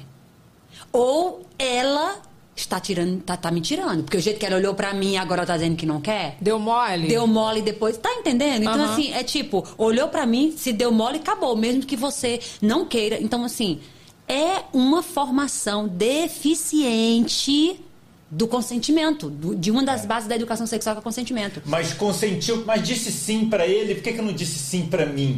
Né? Exato. Eu tenho que dizer sim pra todo mundo. Não, é e eu isso. posso É, dizer é. sim pra você. E não pra outra E, e depois me dizer, eu quero voltar atrás desse sim. Por quê? Porque o consentimento de verdade, ele não é uma vez dito, dito para sempre. Então, por exemplo, eu tô, vamos dizer, o que acontece com muitos casos que chegam, né, de, de, de, de estupro de mulheres, né? É, a mulher tá namorando com um cara e ela, não, primeiro aceitou dançar com o cara, tava com ele, começou a dar uns beijos nele e tal.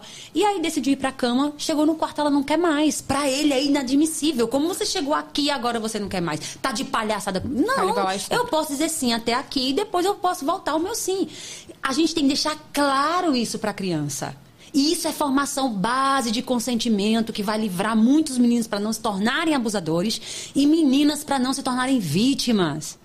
Entende? A gente tem que trabalhar essa base do consentimento limite corporal como uma catequese assim para criança, algo que é todo dia. E a gente só vai conseguir falar isso para criança não é pegando um livro e lendo para criança, não é vivendo, é sendo as verdades do livro. Né? Então, se a criança falou, vamos brincar de cócegas, por exemplo. E tá todo mundo brincando de cócegas, a criança fala para, o adulto simplesmente não para. Ela disse sim até ali, depois incomoda de verdade. Então a criança tá, tá brincando de abraçar, ela falou, não, mas não, não, agora vai. Agora. Você entende que o que acontece nos relacionamentos abusivos, de estupro mesmo, começa ali. O outro fala não e você continua, não quero saber, mas a brincadeira tá boa, tá boa pra você. Brincadeira, amor, afeto, só é de verdade quando os dois querem. Se um não quer, não, já não é mais, já virou violência. É verdade. Então, se isso não foi ensinado desde criança, desde pequenininho, já era.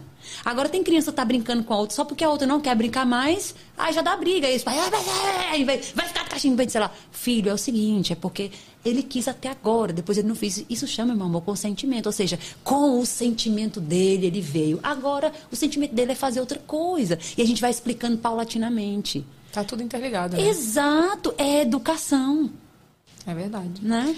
Vamos pra próxima? Vai, Matheus. Menina de 4 anos ouviu de uma amiga na escola que se apertar o peito cresce. Conversei, mas reparei que fica se apertando, principalmente se está distraído o que fazer. Então, aí a gente já percebe nessa Sete criança. anos? Quatro anos. Quatro anos. Nossa, né? novinha. A gente já. Olha eu olhando pra bem assim, ó, porque eu tô sem óculos, esqueci de colocar lente. Você tá com a vista boa, hein? Eu tô boa, menina. Tá de lente? Tô nada. Eita. Tu acredita? Menina. Comeu muita formiga, né? Na infância. Minha mãe falava isso. Minha mãe super falava isso. Então, é. Criança de 4 anos quer ter peito grande. Por quê? Porque ela já entendeu que seios grandes valoriza mais a mulher. Ela é mais aceita, ela é bonita. As bonecas já vêm assim. Né? Então, nós, nós. Não estou dizendo que boneca é um problema, gente, mas eu estou dizendo que os padrões de beleza, a gostosa, a não sei o que, a criança já vai ouvindo em casa isso. Mas é mesmo, né? A Barbie vem tudo peituda mesmo. É, a Barbie, as Bratz, enfim, né? Então, assim, é, a criança já vai entendendo que quanto mais adulta ela for, mais respeitada ela é. Mais aceita ela é. Porque a sociedade adultocêntrica só valoriza adultos. E se for bonito, peitudo, né? Uma mulher bonita, peituda, o que é bonita? Né? Na sociedade, nos padrões. 60 de, 60 de cintura, 90 de quadril, 80 de busto, é, cabelo assim, nananã. Tem essa construção ainda, embora a diversidade já, tenha, já vinha né, sendo valorizada e tudo mais, mas ainda é muito forte isso. Então, essa criança, ela quer que esse peito cresça por quê? Primeiro ponto é esse que essa mãe tem que analisar. Não é ficar preocupada porque ela fica apertando. Filha, por que você quer que seu peito cresça? A gente conversa com ela sobre isso. Qual é a câmera que o povo me vê? Essa aqui, né? Essa, eu, falando, eu falando agora no olho de Essa vocês. sua. Essa aqui, né? Então, é, pergunta pra criança, filha, por que você quer que seu peitinho cresça? Por que sua amiga falou que quer que o peitinho dela cresça? Esse é o ponto principal. Agora, qual é o foco do adulto? Eu quero para que ela pare com esse comportamento aqui. Eu quero paralisar o comportamento sem analisar o sentimento. E esse é um grande problema na educação. Eu, eu quero que a criança se adapte ao que o social pede, não importa o que ela sinta. Né? Eu não estou dizendo que é teu caso, amor. Isso eu estou trazendo uma reflexão a partir do teu caso. Tá? Então, vai no sentimento. Vai no que ela percebe sobre isso, o que ela entende sobre isso. Aí depois você vai falando para ela, olha, filhinha, você pode, você pode tocar no seu peitinho sim. Agora, se você ficar pegando demais, é sensível essa parte.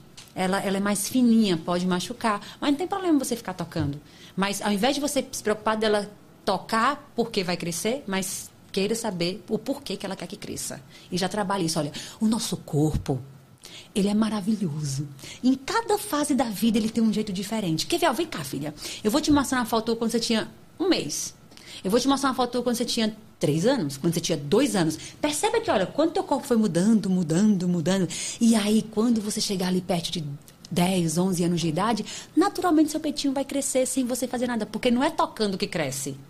É quando o corpo está pronto para ele começar a crescer, quando o corpo recebe uns líquidozinhos assim lá dentro. Aí tem que falar líquidozinho para criança, né? Internalizando melhor quatro aninhos. E vai crescendo. É natural. Você não faz nada e ele vai crescer. Você não precisa fazer nada, não precisa se preocupar, vai crescer. E se Pode falar vai que a amiga tá errada, sua amiga sabe de nada. Não, Sua amiga sabe de nada, isso aí é mentira. O negócio vai apertar, não vai acontecer nada. Não vai machucar teu peito. É que eu sou meio prática, né? Eu falo, não vai acontecer nada. Não, amor, é porque, veja, é- é- imagina que você tem uma amiga que você gosta muito, ela falou uma coisa que te encantou. Eu falei, tua amiga tá errada. Ah, é bestalhada. Pô, né? ela não sabe. Tá, Porque quem falou isso pra sua amiga tá errado. Caô. Não vai, não vai Não. acontecer. Preserva o sentimento da menina, mulher. Oxe. Não, fala assim, olha, sua amiguinha talvez também ouviu de uma pessoa que brincou, que informou a ela de maneira errada e Então, tal. isso eu quero saber. Posso falar que a amiga tá errada, que é- não vai acontecer. É, mas só de você falar como é que acontece, já fica, a criança já melhor. percebe, ah, então como ela É, filha, como ela tá. Inclusive, filha, fala pra tua amiguinha. Fala a verdade pra ela. Boa. Que vai chegar um tempo em que vai crescer, não precisa tocar nada. Gente, eu entrei nesse também, nisso também que eu queria ter peito. Aí me disseram na minha época, não sei se vocês lembram, né? Mas que se passar cebola, crescia. Nossa, A gente ficava fedendo a cebola pra esse peito crescer, entendeu? Sério? Teve essa fase? Sim, Eu tive zero. também. Eu tive, né? E aí, é, é só comunicar a criança e pedir para a sua criança ser uma reprodutora, né? Uhum. De, da, da mensagem positiva, mesmo entre as outras. Né? Então, pense, converse com ela porque ela quer ter esse peito, mostre as transformações do corpo. Em cada fase a gente vai ter um corpo diferenciado, mas que sempre o corpo vai é, se transformando de maneira positiva, maravilhosa, entendeu? A gente sempre traz essa positividade, porque até os sete anos de idade é muito importante a criança receber muitas mensagens positivas de fato, né? Você vai inventar Nárnia para não, não é isso, mas coisas positivas, porque eu particularmente sou muito assim apaixonada pelas transformações do nosso corpo, né? Algumas a gente dá uma ajudada também, né? Enfim, mas Eu, no caso, muitas ajudas. Mu- Não, fa- falando de menino agora, porque eu lembrei, falamos de peito, o Lucas me perguntou por que, que o meu peito é grandão e o dele é pequenininho e o da Paulinha é maior de todos da casa. Ele falou isso. Você acredita nisso? Percebe? Paulinha é a babá dele. E ele falou, Paulinha tem um peitão. Eu falei, meu Deus. É, ó, mas ó, tá vendo? As crianças observam tudo. Observam tudo. E elas vêm conversar com a gente pra entender a realidade. Eu elas só querem nada. entender a realidade. Eu não falei nada. Pronto, então você pode, numa situação dessa, você pode responder pra ele assim: é filho, porque o corpo do homem, tá? No corpo do homem o peito não cresce. O peito cresce no corpo da mulher. Entende? Entendi. Porque o corpo da mulher tem muita coisa que é igual ao corpo do homem, mas tem algumas coisas que são diferentes. Né? Então, ó, os olhos são dois olhos, é o nariz com dois buraquinhos, é a boca com os dentes, tudo isso é igual. Mas quando vem pro ser é diferente e pra parte íntima é diferente.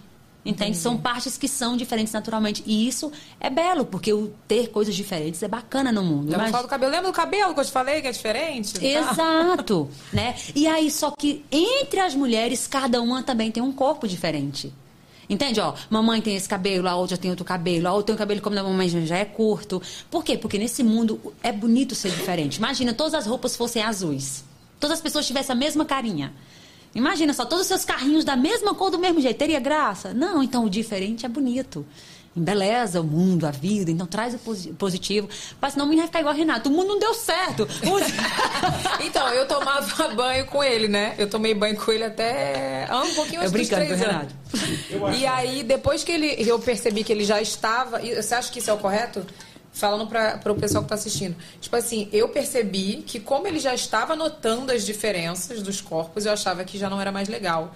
Eu dava banho, sabe assim, aquela coisa? Ai, vou tomar banho logo junto, que aí já Sim, dou sim. banho e tal. Aí, aí pegava, o marido pegava ele para secar e eu terminava meu banho, era aquela coisa. Quando eu vi que ele já estava notando que meu corpo era diferente do dele, e ele começou a. Ele ficava assim. É, é o. É, ficava me perguntando, já tinha falado dez vezes pra ele, é o, é o seu peito? Aí eu falei, é o meu peito. Aí ele, é, é grande. Eu falei, tá bom. Aí depois de novo, é seu peito, mamãe? Me perguntava de novo. Aí eu falei, ele tá notando a diferença. Aí eu não, desde dois anos e sete meses mais ou menos, eu não tomo mais banho com ele. Mas, é, o que, que, que eu tinha perguntado? Se tem que explicar isso, né? Tipo assim, é, é pro menino. É, você acha que é ideal parar também esse, esse momento de, do banho junto? quando a então. criança já tá tendo essa percepção? Então, né, o assunto nudez na família é um dos que mais chegam pra mim. Nudez na família, Só tinha pergunta masturbação. sobre isso. É. A gente até cortou um pouco, porque tava meio repetitivo. Aham, então assim, então vamos trabalhar alguns pontos importantes sobre a nudez na família. Primeiro ponto é, cada família tem uma percepção diferente sobre a nudez. Tá? Então tem famílias que falam assim, Deus me livre, é uma safadeza esses pais, junto com esse menino e tal. E tem família que é como a família do Renato, todo mundo pelado em casa e tal, não sei o quê. Então cada família vai escolher e nenhum profissional vai estar ditando sobre como a família e nenhuma outra família sobre a outra tá? Isso, isso é clássico, a gente vai ter isso a vida toda. Então não adianta querer se desgastar dizendo que, ah, não. Só vai trazer reflexões, tá? Então tem famílias que vai tratar a, a, a nudez dessa maneira e tem família dessa maneira. Essa tá certa, essa tá errada, essa tá errada. Não, ninguém tá certo, ninguém tá errado. Cada um tá com a sua verdade, tá com a sua forma que funciona pra sua família. Ok? É, é assim. Porém, eu tenho também orientações para dar e reflexões para fazer, né? Também nos profissionais, você vai encontrar profissionais que dizem, olha, não tem problema nenhum ficar nu em qualquer idade, né? Igual teve um caso da- do- da mãe que o menino tinha 18 anos, ela tomava banho com o filho ainda, assim, tipo, filho, o menino quer escovar, ela tá tomando banho, deixa o banheiro aberto, não tinha problema nenhum.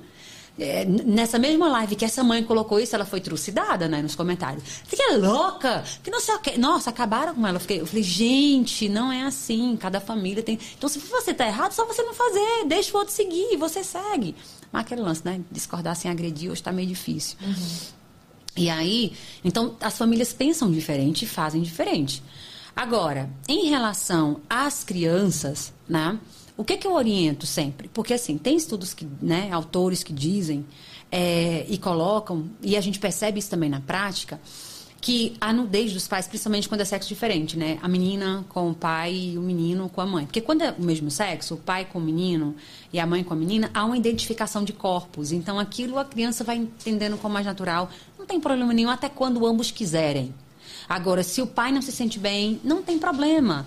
A criança não precisa ver. Ou nu- a criança É, também. ou a criança não quiser, né? Porque a criança não precisa ver a nudez dos pais para ter um desenvolvimento saudável da sua sexualidade. Ela precisa, a nudez precisa ser encarada de maneira natural na família. E tratar a nudez com naturalidade não é transformar a, ca- a casa na praia do nudismo.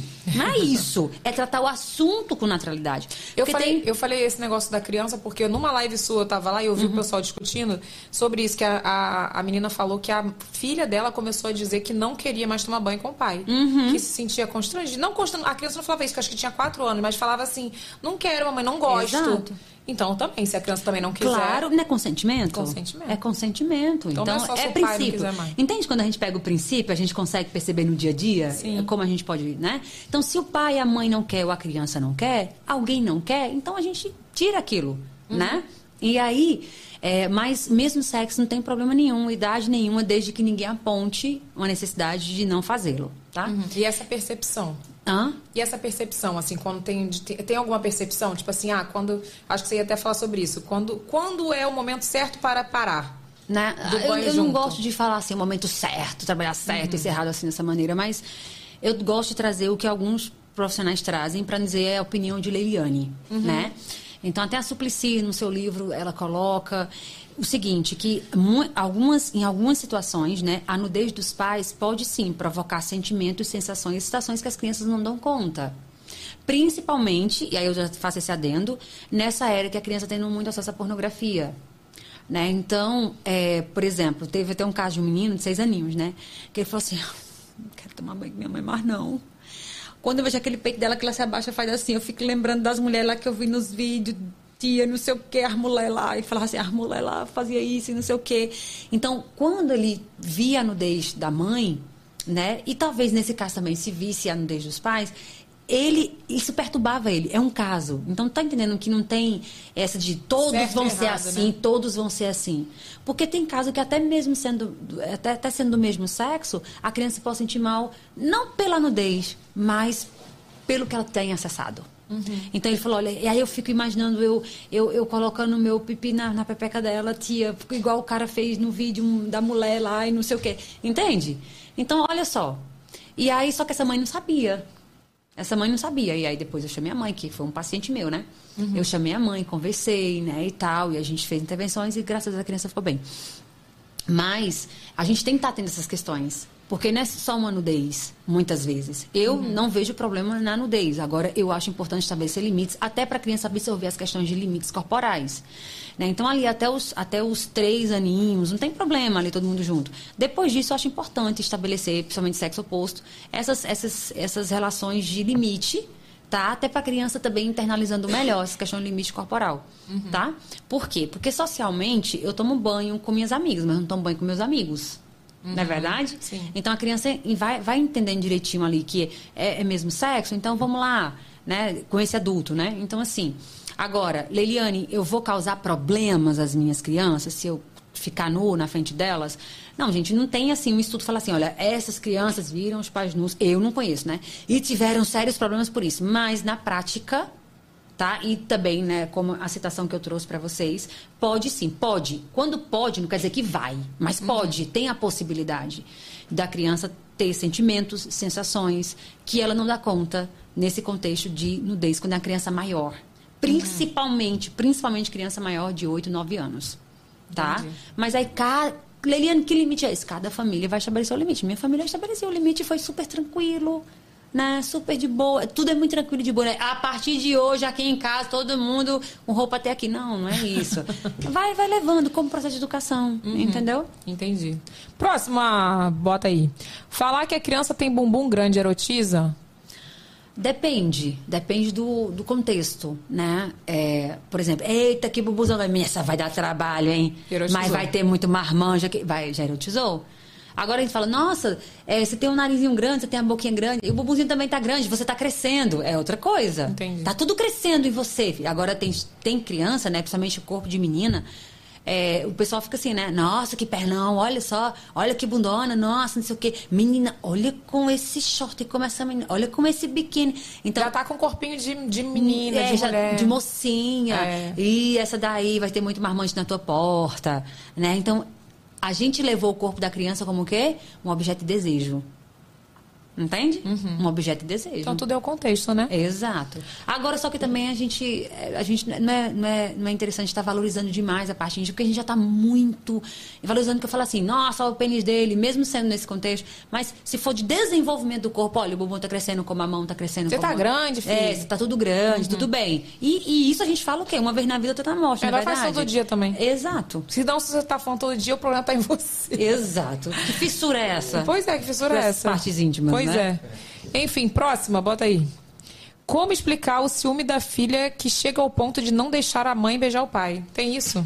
Tem, Mas eu vou ter eu- uma menina agora. É. Eu agora vou aprender a ser mãe de menina. É, mas só que não, vamos trocar a palavra, Uhum. não coloca ciúmes aí, porque quando a gente coloca ciúmes, a gente já fala assim, é, é algo mais pejorativo, é, é frescura dessa menina, Uhum. que é que é agora mandar até no meu relacionamento com no relacionamento dos pais, tem até profissional que afirma assim, a criança tá querendo mandar no relacionamento dos pais, não quer deixar nem o pai beijar a mãe, né? E não é isso, não é ciúme, é insegurança ou incompreensão. Tá? Então, quando a gente muda, não, minha filha não tá com ciúme, minha filha tá insegura ou não está compreendendo que esse carinho é bom. Às vezes tem criança que age assim, que é algo natural o desenvolvimento dela, dela a- entender, às vezes ela entende que que quando beija parece que tá desamando ela. Voltamos para o sentimento. Filho, o que é que você sente quando o papai beija a mamãe? Aí tem criança que eu pedi para os pais fazer essa pergunta, é porque eu vi um pessoal beijando não sei aonde. Acesso pornografia também. É porque um amiguinho meu tá me beijando na escola à força. E aí quando eu vejo eu lembro. Mas a maioria não é isso. A maioria realmente é só uma interpretação equivocada do que é esse carinho entre os pais. A gente volta para aquele princípio da educação sexual que existe relacionamentos diferentes. Tá vendo? Tudo a gente volta pro princípio. E, tem, e no, no- no carinho de papai e mamãe, a gente beija na boca assim, filha, te incomoda. Porque te- aí vai acolher a criança nisso. E aí tem criança que vem e aparta os dois, tem criança que entra numa crise mesmo. Muitos encaram como frescura. Não é. Não é. É porque a criança tem sim alguma insegurança, né? Alguma interpretação é, equivocada do relacionamento dos pais e tal. Então o que a gente tem que fazer é educar. Vou parar, nunca mais não beijar. Não, também não é por aí. Mas quando ela tá com essa crise maior, evita. Os adultos somos nós. E eu vi uma postagem que Né? você fez também recentemente sobre o tipo de beijo também. Exatamente. Que também tem tipos de beijo que o pessoal acha que, ah, é porque é meu filho, ele tem que aceitar que eu beijo de língua com meu marido na cara da criança. Não, não, não pode. Erotiza a criança. Erotiza. Né? Então, casais podem e devem trocar carinho na frente dos filhos. Carícias, não. Que são carícias, gente? Beijo de língua, é, beijo molhado, é, pegadas no bumbum, pegadas nos seios, também falas. Hum, hoje à noite tem, viu, amor? Aí a gente jura que as crianças não estão entendendo. Elas entendem. E muitas crianças entendem e ficam assim, então hoje meus pais vão fazer aquilo. Vai pra escola, meus pais vão fazer aquilo, porque de manhã ele falou. E à noite vão pro pé da porta, porque já entenderam que os pais vão fazer aquilo. Tá entendendo? Então são falas que a gente fala, não, não tô não entendendo. O quê? Criança é mente absorvente. Nossa. Como dizia Maria Montessori, né? Criança é mente absorvente. Só Jesus, hein? Próxima, Matheus. Meu filho. Ó, o povo, se deixar, o povo vai ficar aqui até amanhã fazendo pergunta, tá? Já vou te avisar.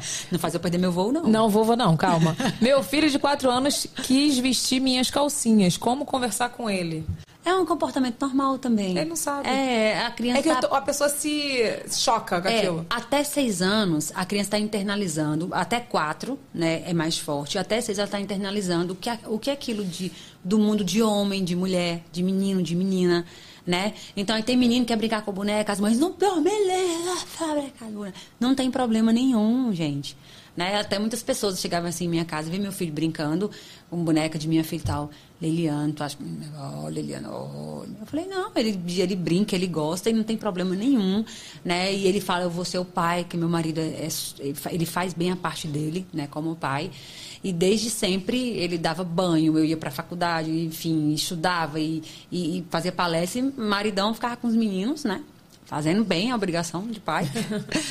E, e ele cresceu ouvindo, cresceu. É tanto que hoje em casa quem cozinha é mais é meu marido. É difícil. Meu pai também, sabia? Meu pai que cozinhava. É difícil ir pra cozinha. Então eles cresceram vendo. Então meu filho brincava de, co- de- da cozinha da minha filha, que era até cozinha, era deles as coisas, eram, os brinquedos eram deles. Igual a minha filha também muito brincou de bola, de carro e tudo mais, né? Então a criança tá construindo isso. A a criança querer vestir a calcinha, às vezes pode que acha interessante. Agora você faz. Meu filho quer vestir a calcinha. Não sei o quê. Então, por que esse medo todo? Aí a criança já. É, por porque por que não posso? Né? Né? Agora eu vou deixar meu filho vestir a calcinha e sair na rua? Não, eu também não vou, mas trata a situação. Ai, filho, você quer vestir a calcinha? Ah, você acha divertida a calcinha da mamãe? Ai, meu filho, não, dá a minha calcinha aqui, por favor, não sei o quê. E pode brincar. Então, você quer ver como é que fica? Coloca aí pra você ver como é que fica. Então, é uma brincadeira pra criança, é o lúdico. Agora, se essa criança, ah, eu quero colocar essa calcinha porque fica assim e tal, aí você tem que estar ligado se não tem alguma coisa ligada à erotização. Porque teve até um menino que ele assistiu pornografia e ele ficava enfiando a cueca pra ficar tipo um fio dental no bumbum dele. Tá? E vários casos de meninas também que nós descobrimos é, acesso à pornografia, erotização, por causa desse comportamento de querer enfiar, colocar a calcinha e enfiar assim dentro do bumbum. Então, percebe? Porque viu em algum lugar. Porque viu em algum lugar, porque houve é, uma, uma, uma ênfase muito grande na parte íntima e impressionou a criança e ela quer ver o dela como é também. Ou porque simplesmente a criança foi pra praia com os pais e viu um monte de mulher com fio dental, achou interessante e pode repetir. Então pode ser uma coisa tão simples da vida como pode ser outra coisa mais séria. Agora, se o nosso foco, de novo, é só o comportamento da criança que tal e não o sentimento e não o que está por trás desse comportamento, a gente sempre vai dar o tiro no lugar errado. É verdade. Respondido? A gente preservou os nomes pra gente não, né? Porque tem pessoas que falam de casos pessoais e a gente Sim, preservou. Bota aí, próximo, Matheus. Minha filha de 9 anos teve acesso à pornografia. Depois disso, ela se masturbou. Como posso ajudá-la? Pronto, veja só. Criança e sua pornografia tem alguns passos muito importantes que eu vou falar aqui pra você. Daria mais de três horas só esse assunto, né? Mas eu vou resumir bem aqui. É, primeiro ponto: a criança que acessou pornografia, você precisa entender que ela está num momento que precisa de ajuda. Porque o que muitos pais fazem, acessou pornografia, perdeu minha confiança. Eu confiei em você e você foi pesquisar sobre isso. Você, como é que você faz um negócio desse? Nunca fale isso pro seu filho. A criança acessou pornografia. Criança, né? Vamos lá, calma. A criança acessou pornografia. Primeiro ponto, não brigar, não bater, não ameaçar. Segundo ponto, você vai perguntar para a criança o que ela entendeu do que ela viu. Ok? É super importante. Perguntou, ouviu essa criança, aí você vai explicar para a criança o que é pornografia. Né? E aí, é, eu tenho um, é, é, é, é, um posicionamento bem claro sobre isso. O que, é que eu falo sempre para os meus filhos e para onde eu vou? Pornografia é o conteúdo mais desnecessário que existe nessa terra. Vão dizer que você vai ter outros profissionais, sexólogos, vão dizer, não, mas se for usado assim, mas se não sei o quê. Não, eu não penso assim por estudos, tá? Por estudos, não é, não é na minha cabeça. Por estudos, não, é desnecessário. Porque ela infringe aspectos básicos da sexualidade, que é a privacidade, que é a intimidade, que eu ensinei meus filhos lá desde o início. Entende? Então, eu falo, olha, esse é um conteúdo que não deveria existir. As pessoas realmente não poderiam é, é, expor sua relação. Então, eu ensino assim para meus filhos, que são meus valores familiares, é, baseados em estudos, enfim. Mas tem outro estudo que fala que não tem problema, desde que seja com adultos. Então, aí, quais são os seus valores? Eu estou ensinando a partir dos meus, né? Então, é, não deveria existir, as pessoas não poderiam fazer isso. E aí tem que deixar é, é, isso assim, de expor na internet e tal. Por que eu trabalho muito esse ponto com as crianças? Porque muitas crianças que veem pornografia acham que é normal e comum e que pode filmar as partes íntimas e fotografar as partes íntimas e colocar na internet. E aí que o- a, a máfia dos pedófilos amam, né? Exatamente, porque ela já viu que adultos fazem isso. Ninguém em casa fala que não pode, eu vi um monte de adultos fazendo. Então, na mente dela, pode fazer aquilo. Então, vai deixar claro nessa conversa que não pode jamais você filmar as partes íntimas e enviar as partes íntimas filmadas ou fotografadas. Que ninguém pode filmar suas partes íntimas e pode fotografar suas partes íntimas.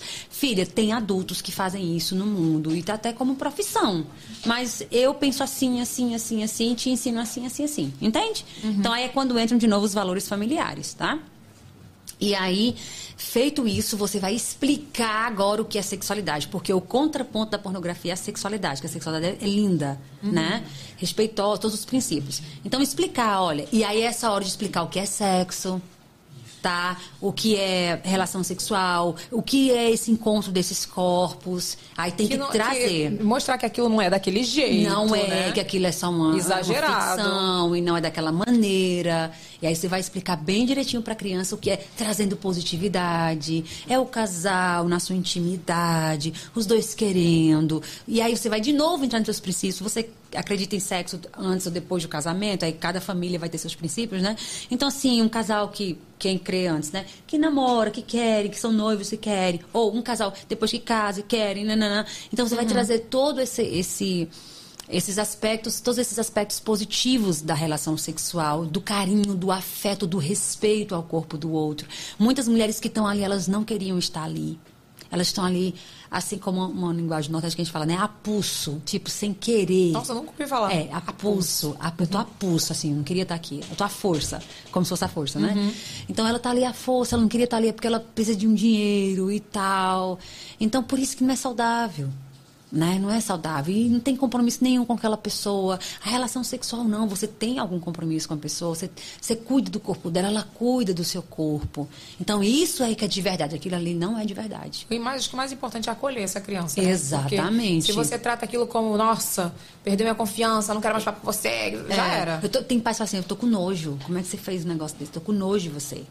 Né? Aí o que acontece? Eu quero dizer assim, bem resumidamente para vocês, o que acontece no cérebro da criança que acessa a pornografia.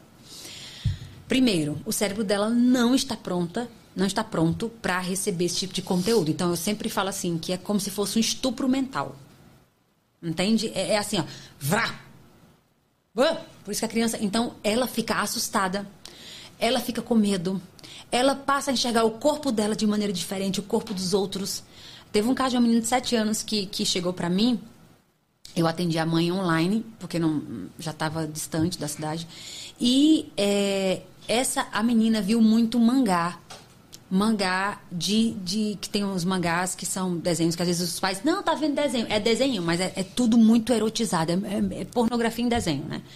E a menina viu tanto, tanto, tanto, né? é, é, que ela passou a não aceitar toque de ninguém. A mãe desesperou. Porque quando tocava, ela, você vai querer fazer aquilo comigo, solta, solta. Sete anos não podia. Aí ela tinha um cabelo muito cheio, cacheado, que só a mãe penteava. Ela não dava conta de pentear só. E a Liliana não deixa pentear o cabelo dela, ela não consegue também. Ela não conseguia que ninguém tocasse nela. Olha o nível de sofrimento dessa menina. Todos chegam a esse nível? Não. Ela chegou num sofrimento que ela externalizou de alguma forma, sensitivamente. Tocou, ela lembrava. Tem criança que não, não, não externa sensitivamente, fica aqui só rodando na cabeça. Então, a criança que acessou pornografia, ela precisa de acolhimento, de amparo, entender que ela foi violentada. Entendeu? E uma, uma pessoa que foi violentada precisa do quê? Acolhimento. Acolhimento. E muitas vão precisar de acompanhamento profissional. Por quê? Porque você não sabe o- na íntegra, às vezes, o que a criança viu, como que tá aquilo sentindo, afetou, o que ela está sentindo. Dependendo do relacionamento com os pais, ela pode não ter coragem de contar tudo o que viu. Por quê? Toda vez que ela erra, ela apanha, fica de castigo. E a gente já vem também para a educação emocional, né? Então, se não tem uma relação de confiança, ela vai ficar com medo de ser punida, de ser culpada, vai ficar com vergonha, porque não tem uma conexão com esses pais, entende? Então, às vezes, é, a criança, se ela tem viu pornografia, fica tendo pesadelo, muda o comportamento. Tem criança, essa aqui começou a se masturbar. Aí eu pergunto para ela, tá se masturbando compulsivamente ou não? Mas se ela tá se masturbando a partir do, do, que viu na pornografia, isso pode, não tô dizendo que vai, mas pode chegar num, num estágio de masturbação compulsiva, né? E, e aí são, são tantas questões que eu indico de fato, assim, criança só pornografia, passa por um psicólogo, vai, vai lá para ver se tem ficou mais algo que a criança nem te contou e que o psicólogo vai ter, psicólogo infantil, né, vai ter esse acesso e vai poder ajudar a criança e vai eh, se aprofundar no que realmente ela entendeu do que viu, quais foram os significados e os significantes que estão nessa mente, nesse psiquismo. Porque isso pode afetar a criança em vários outros desenvolvimentos, né? Entendi. Então fica o alerta também para você identificar, né? Tem mais, né? Tem mais três, é isso? Vai, bota a próxima aí. Quais são os perigos da alienação parental? Então, é, a alienação parental ela existe, né? É, e não é só de pai, mãe, filho, mas também pode ser de avô e tal.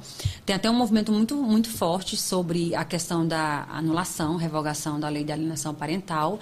E muitos perguntam o meu posicionamento, e aí eu já falei para o pessoal, gente, eu conheço muito pouco. Muito pouco. É uma temática que eu conheço pouco mesmo, mas que eu já estou começando a estudar né? Mas independente de quem seja a pessoa que fica colocando uma criança contra outro adulto, né? Que acontece em vários contextos, é, isso vai causa na criança muita confusão, causa na criança muita insegurança, porque normalmente acontece entre pessoas que têm uma importância afetiva muito grande para a criança. Então, cria uma, uma realidade paralela da criança. A criança fica muito confusa. Então, são danos relacionados à insegurança, à baixa autoestima, a desconfiar de todos. Porque como assim eu não posso confiar no amor de minha mãe? Quando é esse pai que uhum. faz essa alienação em relação à mãe. Como assim eu não posso confiar no amor de, de, do meu pai? Como assim eu não posso, né? Então, assim, quando a alienação acontece de fato, de fato, porque muitas são fake, né? Mas ah, quando acontece mesmo isso, o que é essa alienação? É justamente acontecer essa, esse adulto, né? Uhum. Destruir a imagem do outro na, na, na, cabeça da criança, quando não acontece nada de fato. Em muitos casos, não é a mãe que destrói a imagem do pai, né? Porque o pai está abusando mesmo, né? Que são as principais vítimas é, da lei de alienação parental, são essas mães que denunciam casos de abuso, né? É, não é invenção, tá? Muitos acontecem de fato, existem outros que podem acontecer, existe, mas a maioria realmente acontece, é o que a gente percebe na prática, né?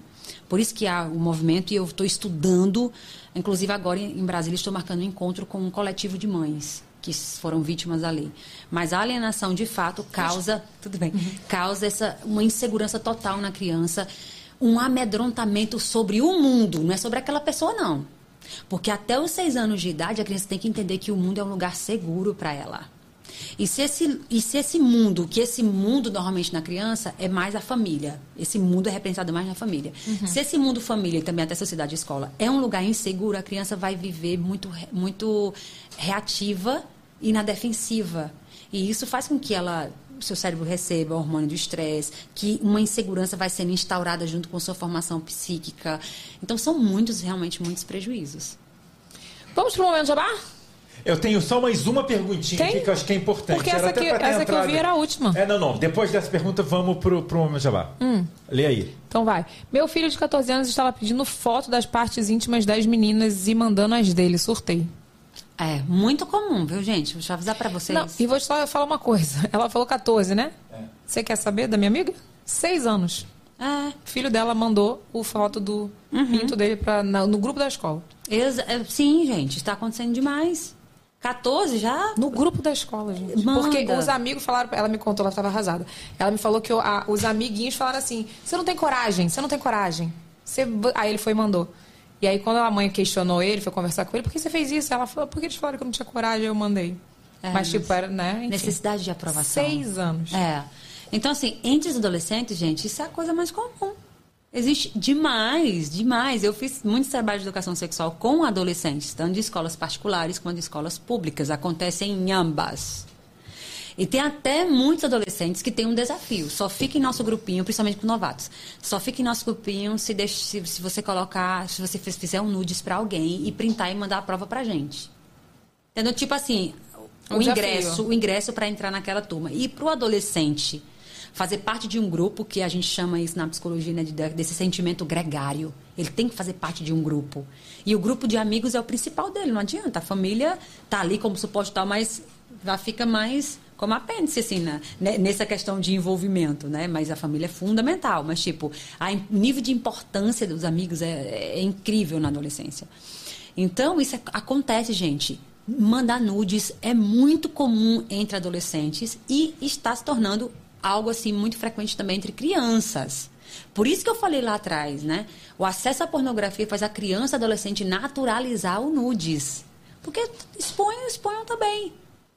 E isso já quebra um princípio da educação sexual. A gente não educou os meninos para a privacidade, para a intimidade.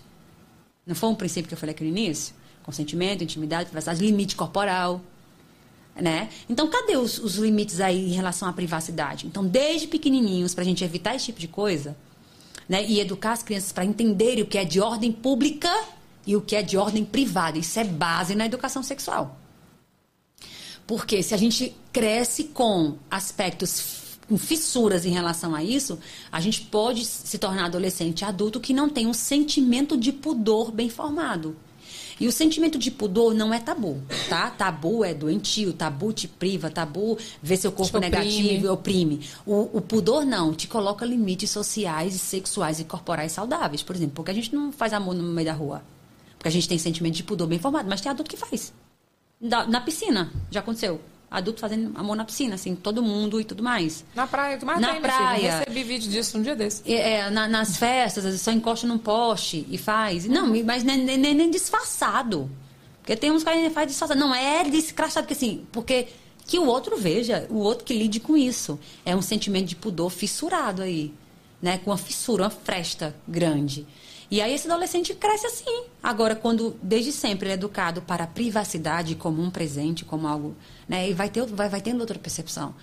Né? Então, o que fazer com seu filho? Não, não vai com os dois pés no peito dele, não. Como é que você faz um negócio? Como- Vai pro diálogo. Porque, ó, 14 anos está mandando nele muita coisa. Não adianta vir proibir. né? Filho, olha, você entende os riscos disso? Se isso cai na rede social, se alguém te denuncia, se, se, se alguém pegar o celular com desse tanto de parte íntima, isso. Então vai trazendo para ele as consequências desses atos. Senta com seu filho, pesquisa sobre os problemas dos nudes. Talvez. A gente nunca falou com ele sobre isso. O amigo diz que faz, o outro diz que faz, o outro diz que faz, tá tudo certo. Né? Então senta com ele e fala, olha, vamos pesquisar um pouquinho sobre isso. Não adianta falar, como é que é? Não, é hora de sentar e orientar e educar. E torcer para ele seguir isso aí.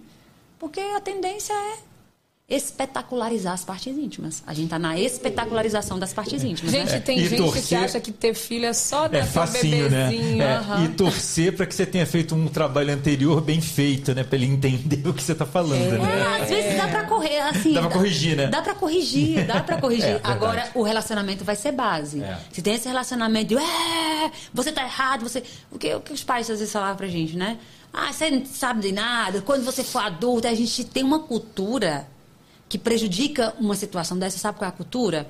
A cultura que só adulto é rei, só adulto tem, tem opinião, sabe das que sabe das coisas. Então, nossa cultura é como? Criança não sabe de nada, adolescente tem mente voada e idoso tá gagá. Adolescente é aborrecente. É, né? E, tem, e idoso é gagá. Então, É. quem é o rei? É o adulto. É verdade. Então, eles se sentem desvalorizados. E aí, quando eles estão numa situação dessa, que eles são super valorizados porque mandaram nudes e não sei o quê, e na família ele é só, depreci... ele é só depreciado, entendeu? Ele vai dar ouvido a quem? A quem valoriza ele, fia. É verdade. Quem não valoriza, ele fala, fale com minha mão. Eles fazem assim, ó, fale com minha mão. Entendi, entendi. Tá. Mas aqui eu não sou valorizado, aqui eu não sou visto, eu não sou reconhecido, eu só sou errado, eu só tenho, eu só deixo meu quarto bagunçado, eu só não sei o que, eu só não sei o que, não sei o que. Meus amigos, não, eu mando nude, eu sou, eu sou popular, eu sou isso, eu sou isso. E o adolescente precisa de reconhecimento. Mas se ele é depreciado em casa, se ele é só visto como cabeça voada, na turma ele é visto como o quê? O gostosão. Então, naturalmente, o cérebro dele vai chamar pra lá. Ai, gente, que complicado. Vai pro momento jabá aí, Matheus. Momento jabá.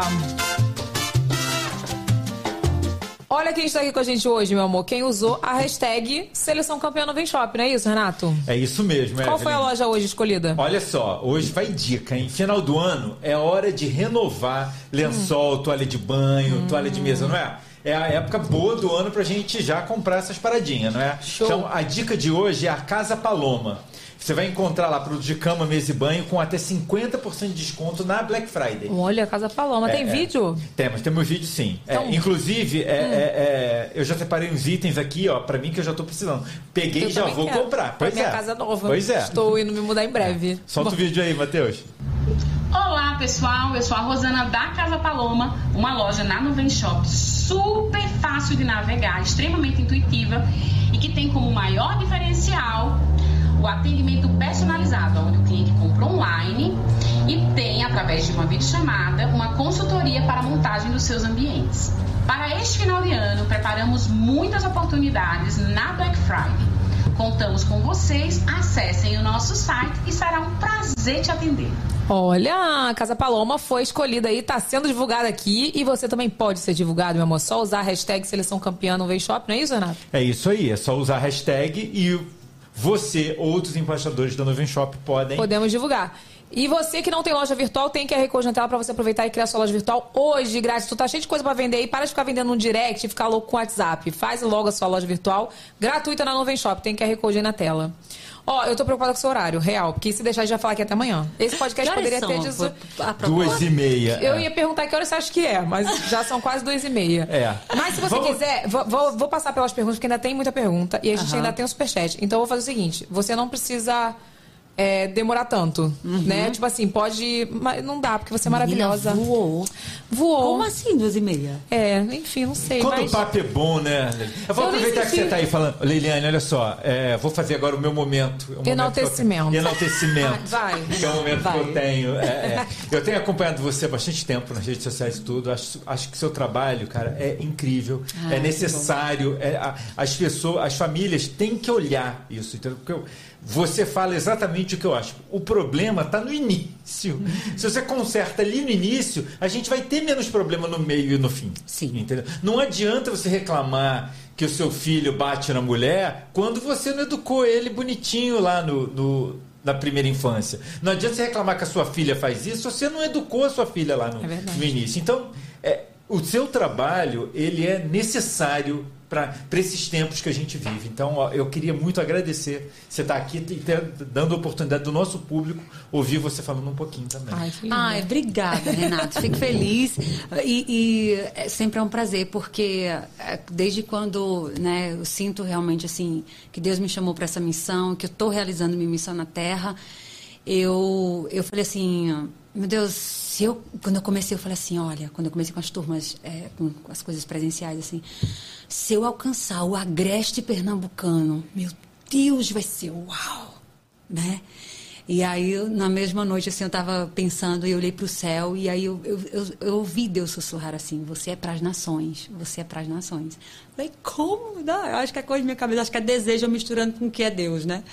e aí, realmente, quando eu vejo hoje, tendo uma proporção assim tão grande, estar aqui com vocês e alcançar muitas mais pessoas através de vocês e outros canais, eu fico muito feliz, muito feliz mesmo. A gente tá Dizendo feliz assim, de ter você aqui. Obrigado, Senhor. Cumpriu o que tu me falou. E eu quero fazer uma ressalva do que você trouxe, Renato. Você trouxe um ponto que, antes de responder a pergunta, né? Que é muito importante, assim, é, é, que eu quero já trazer para vocês aqui.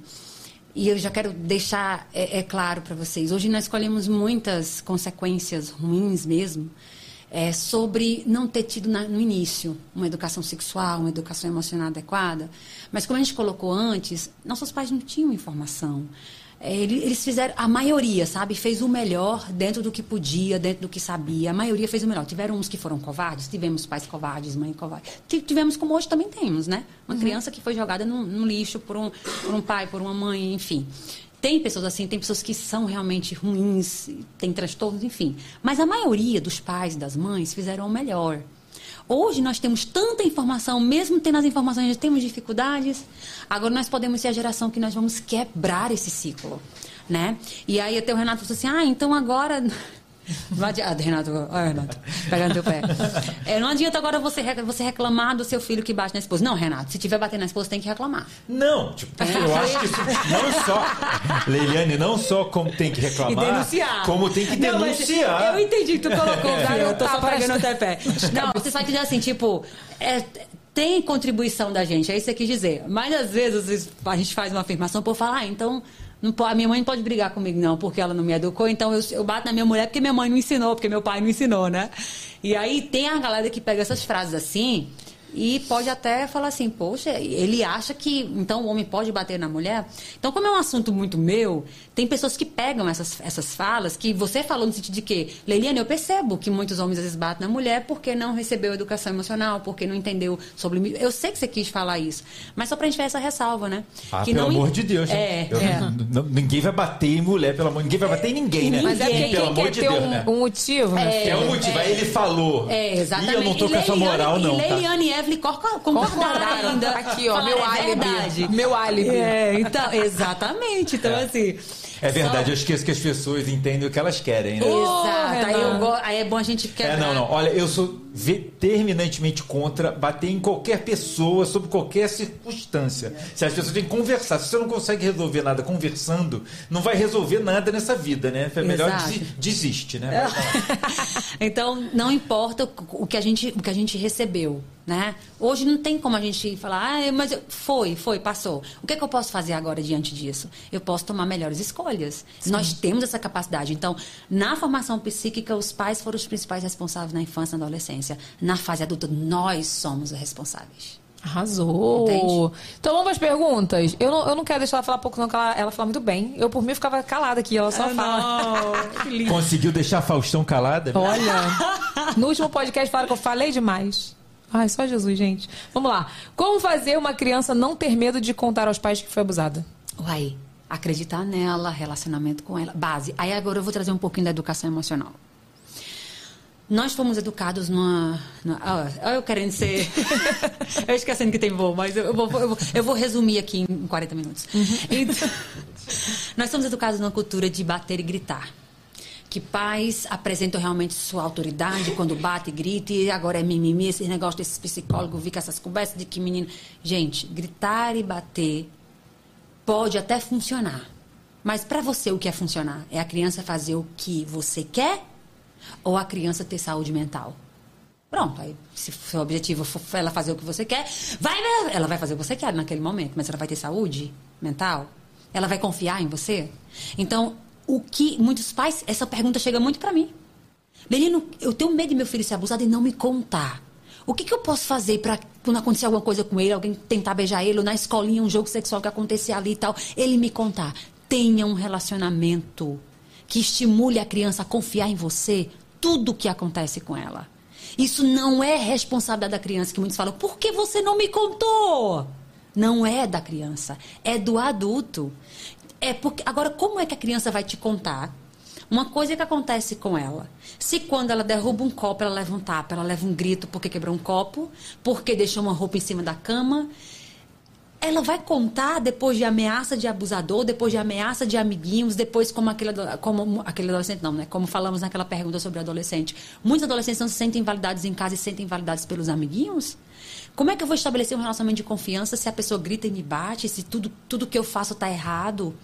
Como é que eu vou querer que ela me conte? Vamos aqui nós adultos. Imagine que você tem uma pessoa que desvaloriza o que você fala. Você tem uma pessoa que, que tudo que vai falar, tem pessoas que são assim. Tudo que você fala, você pode ver coisa melhor, ela vem, ela vem e fala, coloca um- uma terra ali em cima. Ah, não sei, ó, cuidado com fulano. Você vai dar certo? Não. Você vai fazer uma parceria. Rapaz, eu acho que tem inveja de você. Olha, se eu fosse você. Você fala assim, nossa, nem compensa falar com essa pessoa, gente. Pelo amor de Deus. Agora, agora acrescenta aí palmadas e grita. A pessoa fala com você gritando, te corrige gritando e te bate. Quem consi- consegue confiar em quem grita e bate em você? Quem consegue confiar? Verdade. Ninguém! Porque só com criança a gente acha que vai estabelecer relacionamento de confiança gritando e batendo. Nunca! É tanto que você não contou, talvez não tivesse confiança ou não, ou não soubesse que Não, mas era a gente abuso. apanhava muito. Exato, não vai contar, meu Não amor. conta. Porque, vejam, as questões da sexualidade, a sexualidade é a nossa instância mais íntima. E nós só falamos de coisas íntimas com quem nós confi a a quem nós confiamos. A quem temos um relacionamento, com quem temos um relacionamento de confiança. Então, como é que eu vou estabelecer esse relacionamento de- confiança? Fazendo tudo que a criança quer para ser guti guti nhen, nhen, nhen? Não! É quando seu filho errar, você não querer punir, mas você querer ensinar. Porque punição não ensina. Punição afasta. Então a criança, por exemplo, bateu no irmãozinho, vai dizer, ô filhinho, faça isso não, filho, ô meu filho, pode bater no seu irmão, não, por favor. Não, não é isso, é permissividade. Filho, bater não é uma opção. Não é legal. Não, não, não pode, machuca. Mas antes de fazer isso, é por que será meu filho, meu filho bateu no irmão? Porque às vezes a criança está agressiva porque está sendo vítima de bullying, a criança está agressiva, está gritando com a mãe, não está querendo obedecer, não, não. Não é porque é uma criança manipuladora, uma criança rebelde, uma criança sem futuro, uma criança que vai dar na sua cara quando crescer. Não, não é.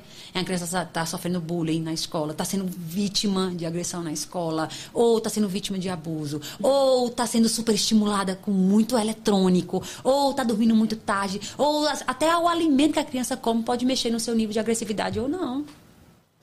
Então, quando a gente pune a criança por um comportamento, eu estou dizendo assim, a culpa toda é sua, eu não tenho nada a ver com isso. Eu não tenho nada a ver com isso que você fez, porque eu não lhe educo assim. Mas toda criança que se comporta mal é porque ela se sente mal. Nenhum ser humano que está bem vai se comportar mal. Então, comportamento ruim é, vem de sentimento ruim. Voltamos, vamos ao sentimento da criança. Vamos buscar por que ela está agindo daquela maneira. Assim a gente se conecta com a criança, valida as emoções dela, estabelece limite. Porque estabelecer limite não é limitar a criança. Estabelecer limite não é agredir a criança. Estabelecer limite é mostrar, olha, o corpo do outro é importante, o sentimento do outro é importante, ter regras na casa é importante para o teu bem. Ao invés de você falar para esse adolescente, para criança, esse quarto seu parece de porco. Abre fé de tudo. Meu Deus, ah, olha, eu tenho vergonha, deixa a porta fechada, porque você.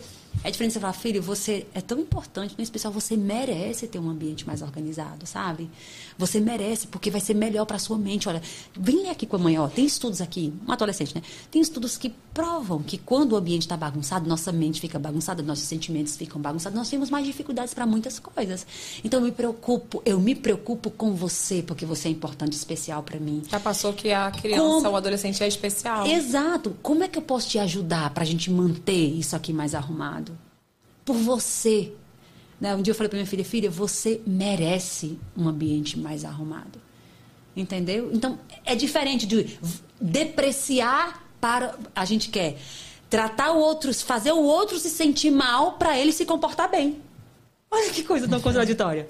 Se se comporta bem quem se sente bem, então eu vou, eu vou pegar pesado para ele mudar. Não, gente. Não muda. Né? Afasta da gente.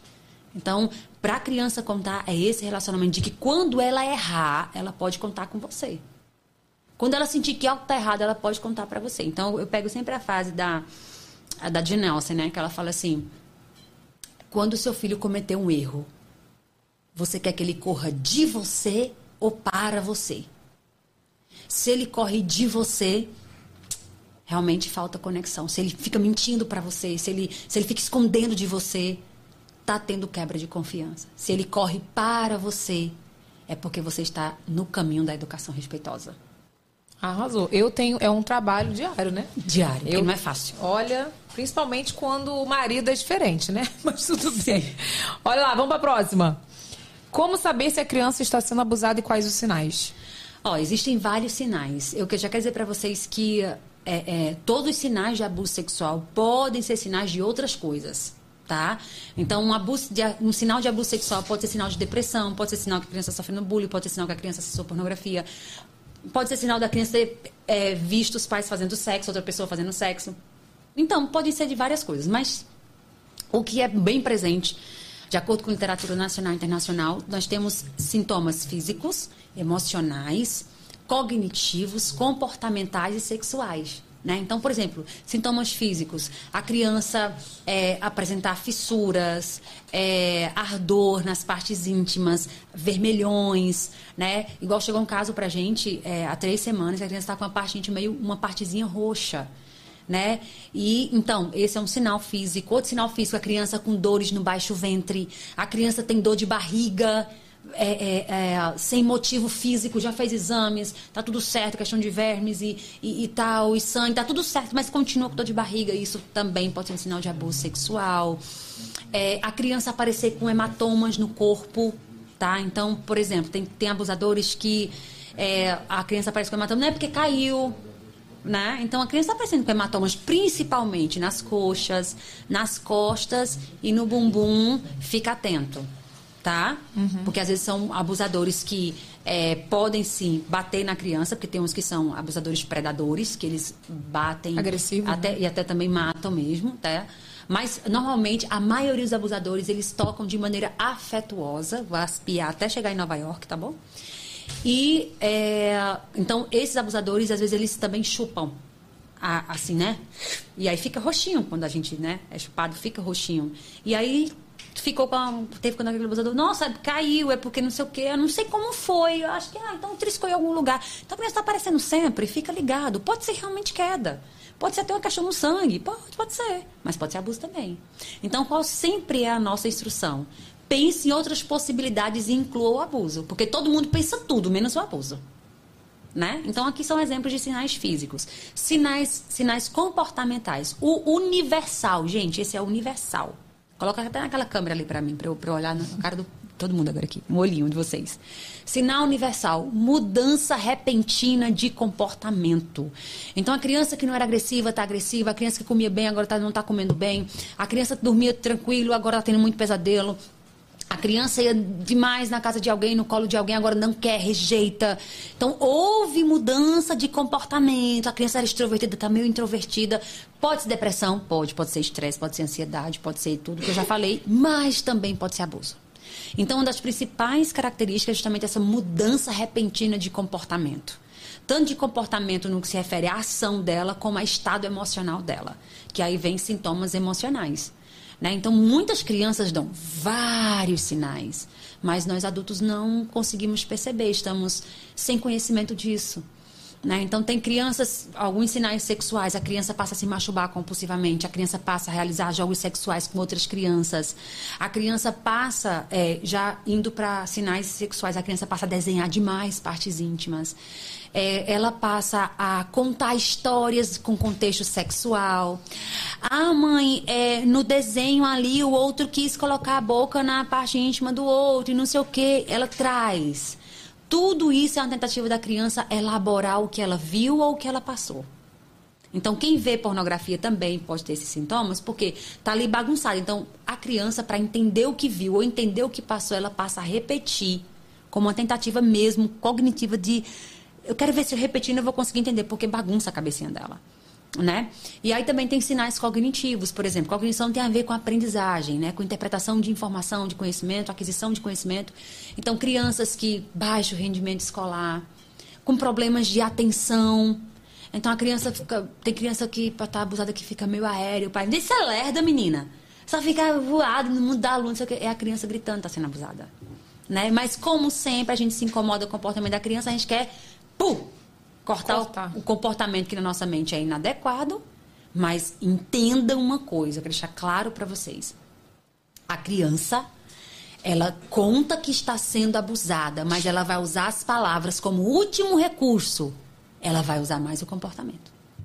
E aí, se a gente encarar. Eu todo- sou prova viva disso. Exato. que E a- falar foi a última opção. Exato, mas você demonstrou de várias outras formas. Com certeza. Mas ninguém viu, ninguém percebeu, por falta de conhecimento, por falta de, de- eh, por distanciamento da criança. Então, assim, gente, paremos todos de olhar as crianças como manipuladoras, difíceis, desobedientes, que essa geração de hoje está perdida, está não sei o quê.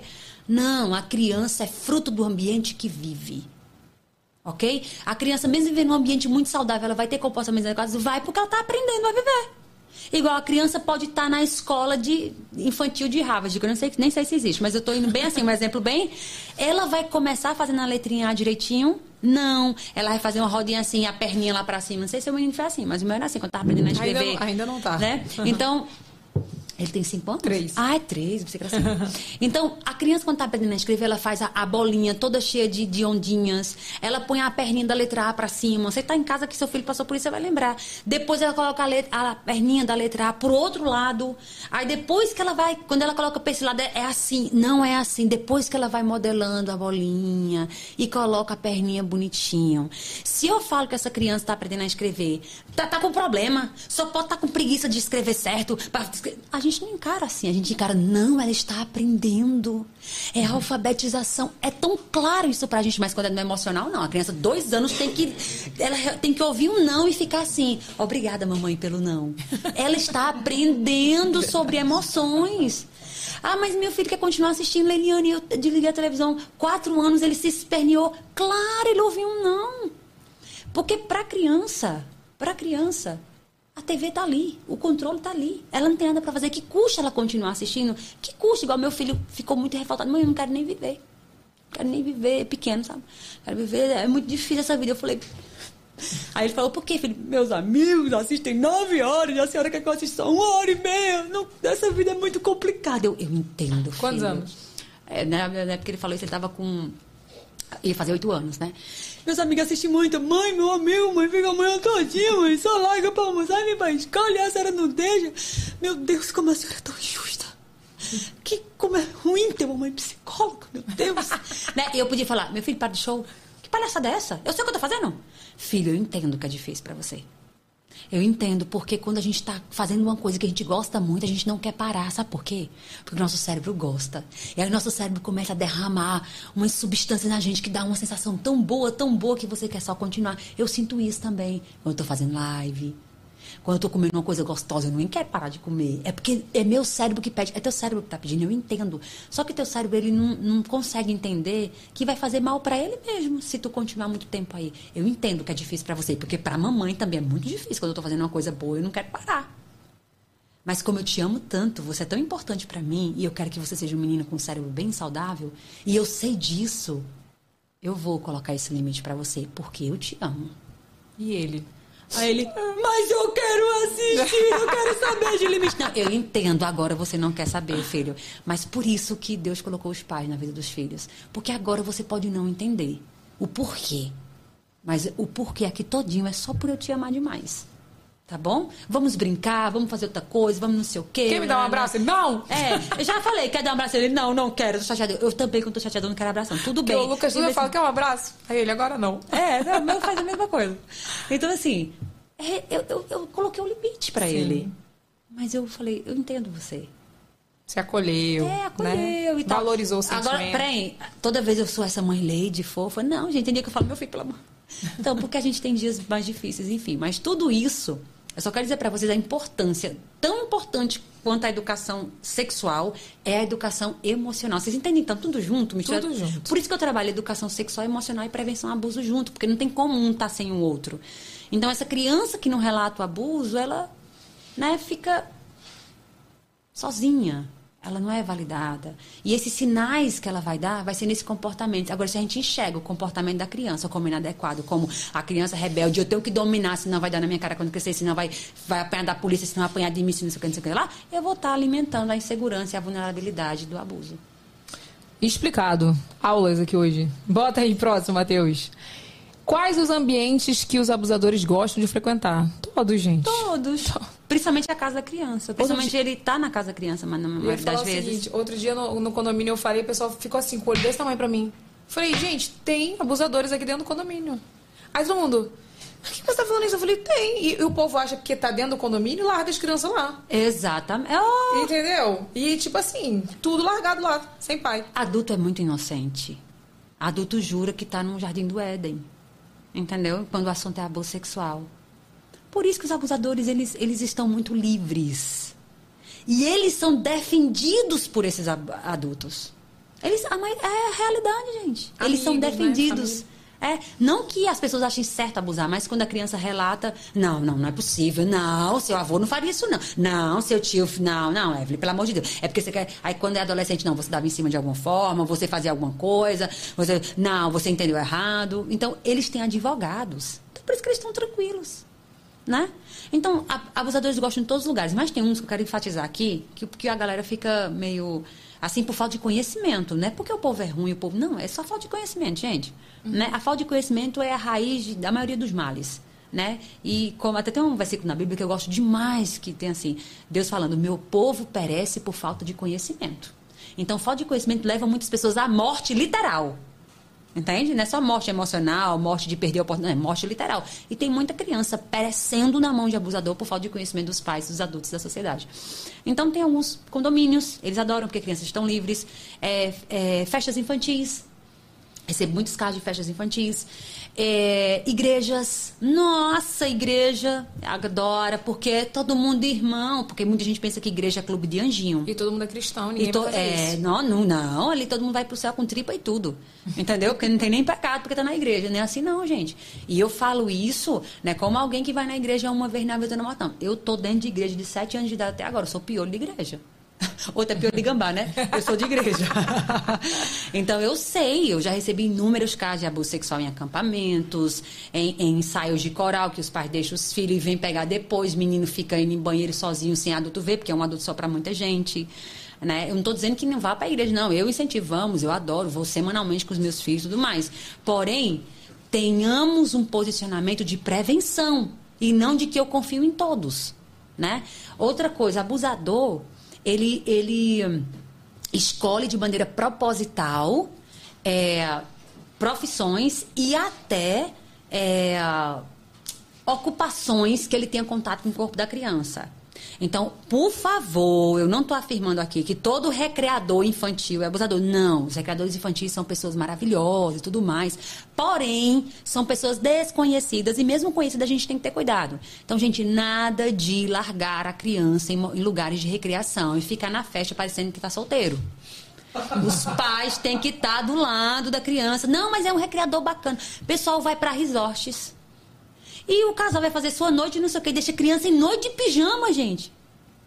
E é normal. E aí teve- eu recebi essa semana no- no- no- na caixinha de perguntas que eu coloquei ontem. Leiliane, se for assim, como é que eu vou fazer? Eu vou ter uma viagem de resort com minha família, tenho dois filhos. Aí quer dizer que eu não vou poder deixar eles ficarem no- no- nos, nos brinquedos por, por meio período para poder eu curtir com meu marido. Eu falei, ai, você pode, você pode o que você quiser. Agora, eu jamais te aconselharia isso. Nunca. Gente, são pessoas que nós, se com os conhecidos, a gente tem que estar, imagina com desconhecido. Você nem. Não, mas é uma empresa séria. Que empresa séria o quê, meu amor? Entendam, criança é vulnerável. Ela precisa de cuidadores diretos dela. Isso não é paranoia. Isso não é exagero, isso é prudência. Entendeu? Então, assim, por exemplo, já está chegando Natal, vou até fazer um post sobre isso, mas vou inaugurar aqui. Eu falei sobre nos stories ontem sobre isso, né? Nada desse negócio de tirar foto em colo de Papai Noel. Eu não consigo contar os casos que eu já atendi de mulheres adultas, tanto em consultório quanto na rede social, que foram abusadas na, na hora de tirar foto do Papai Noel. Porque o filho da mãe do cara lá, ele vai. Qual. Ah, obrigada, Matheus.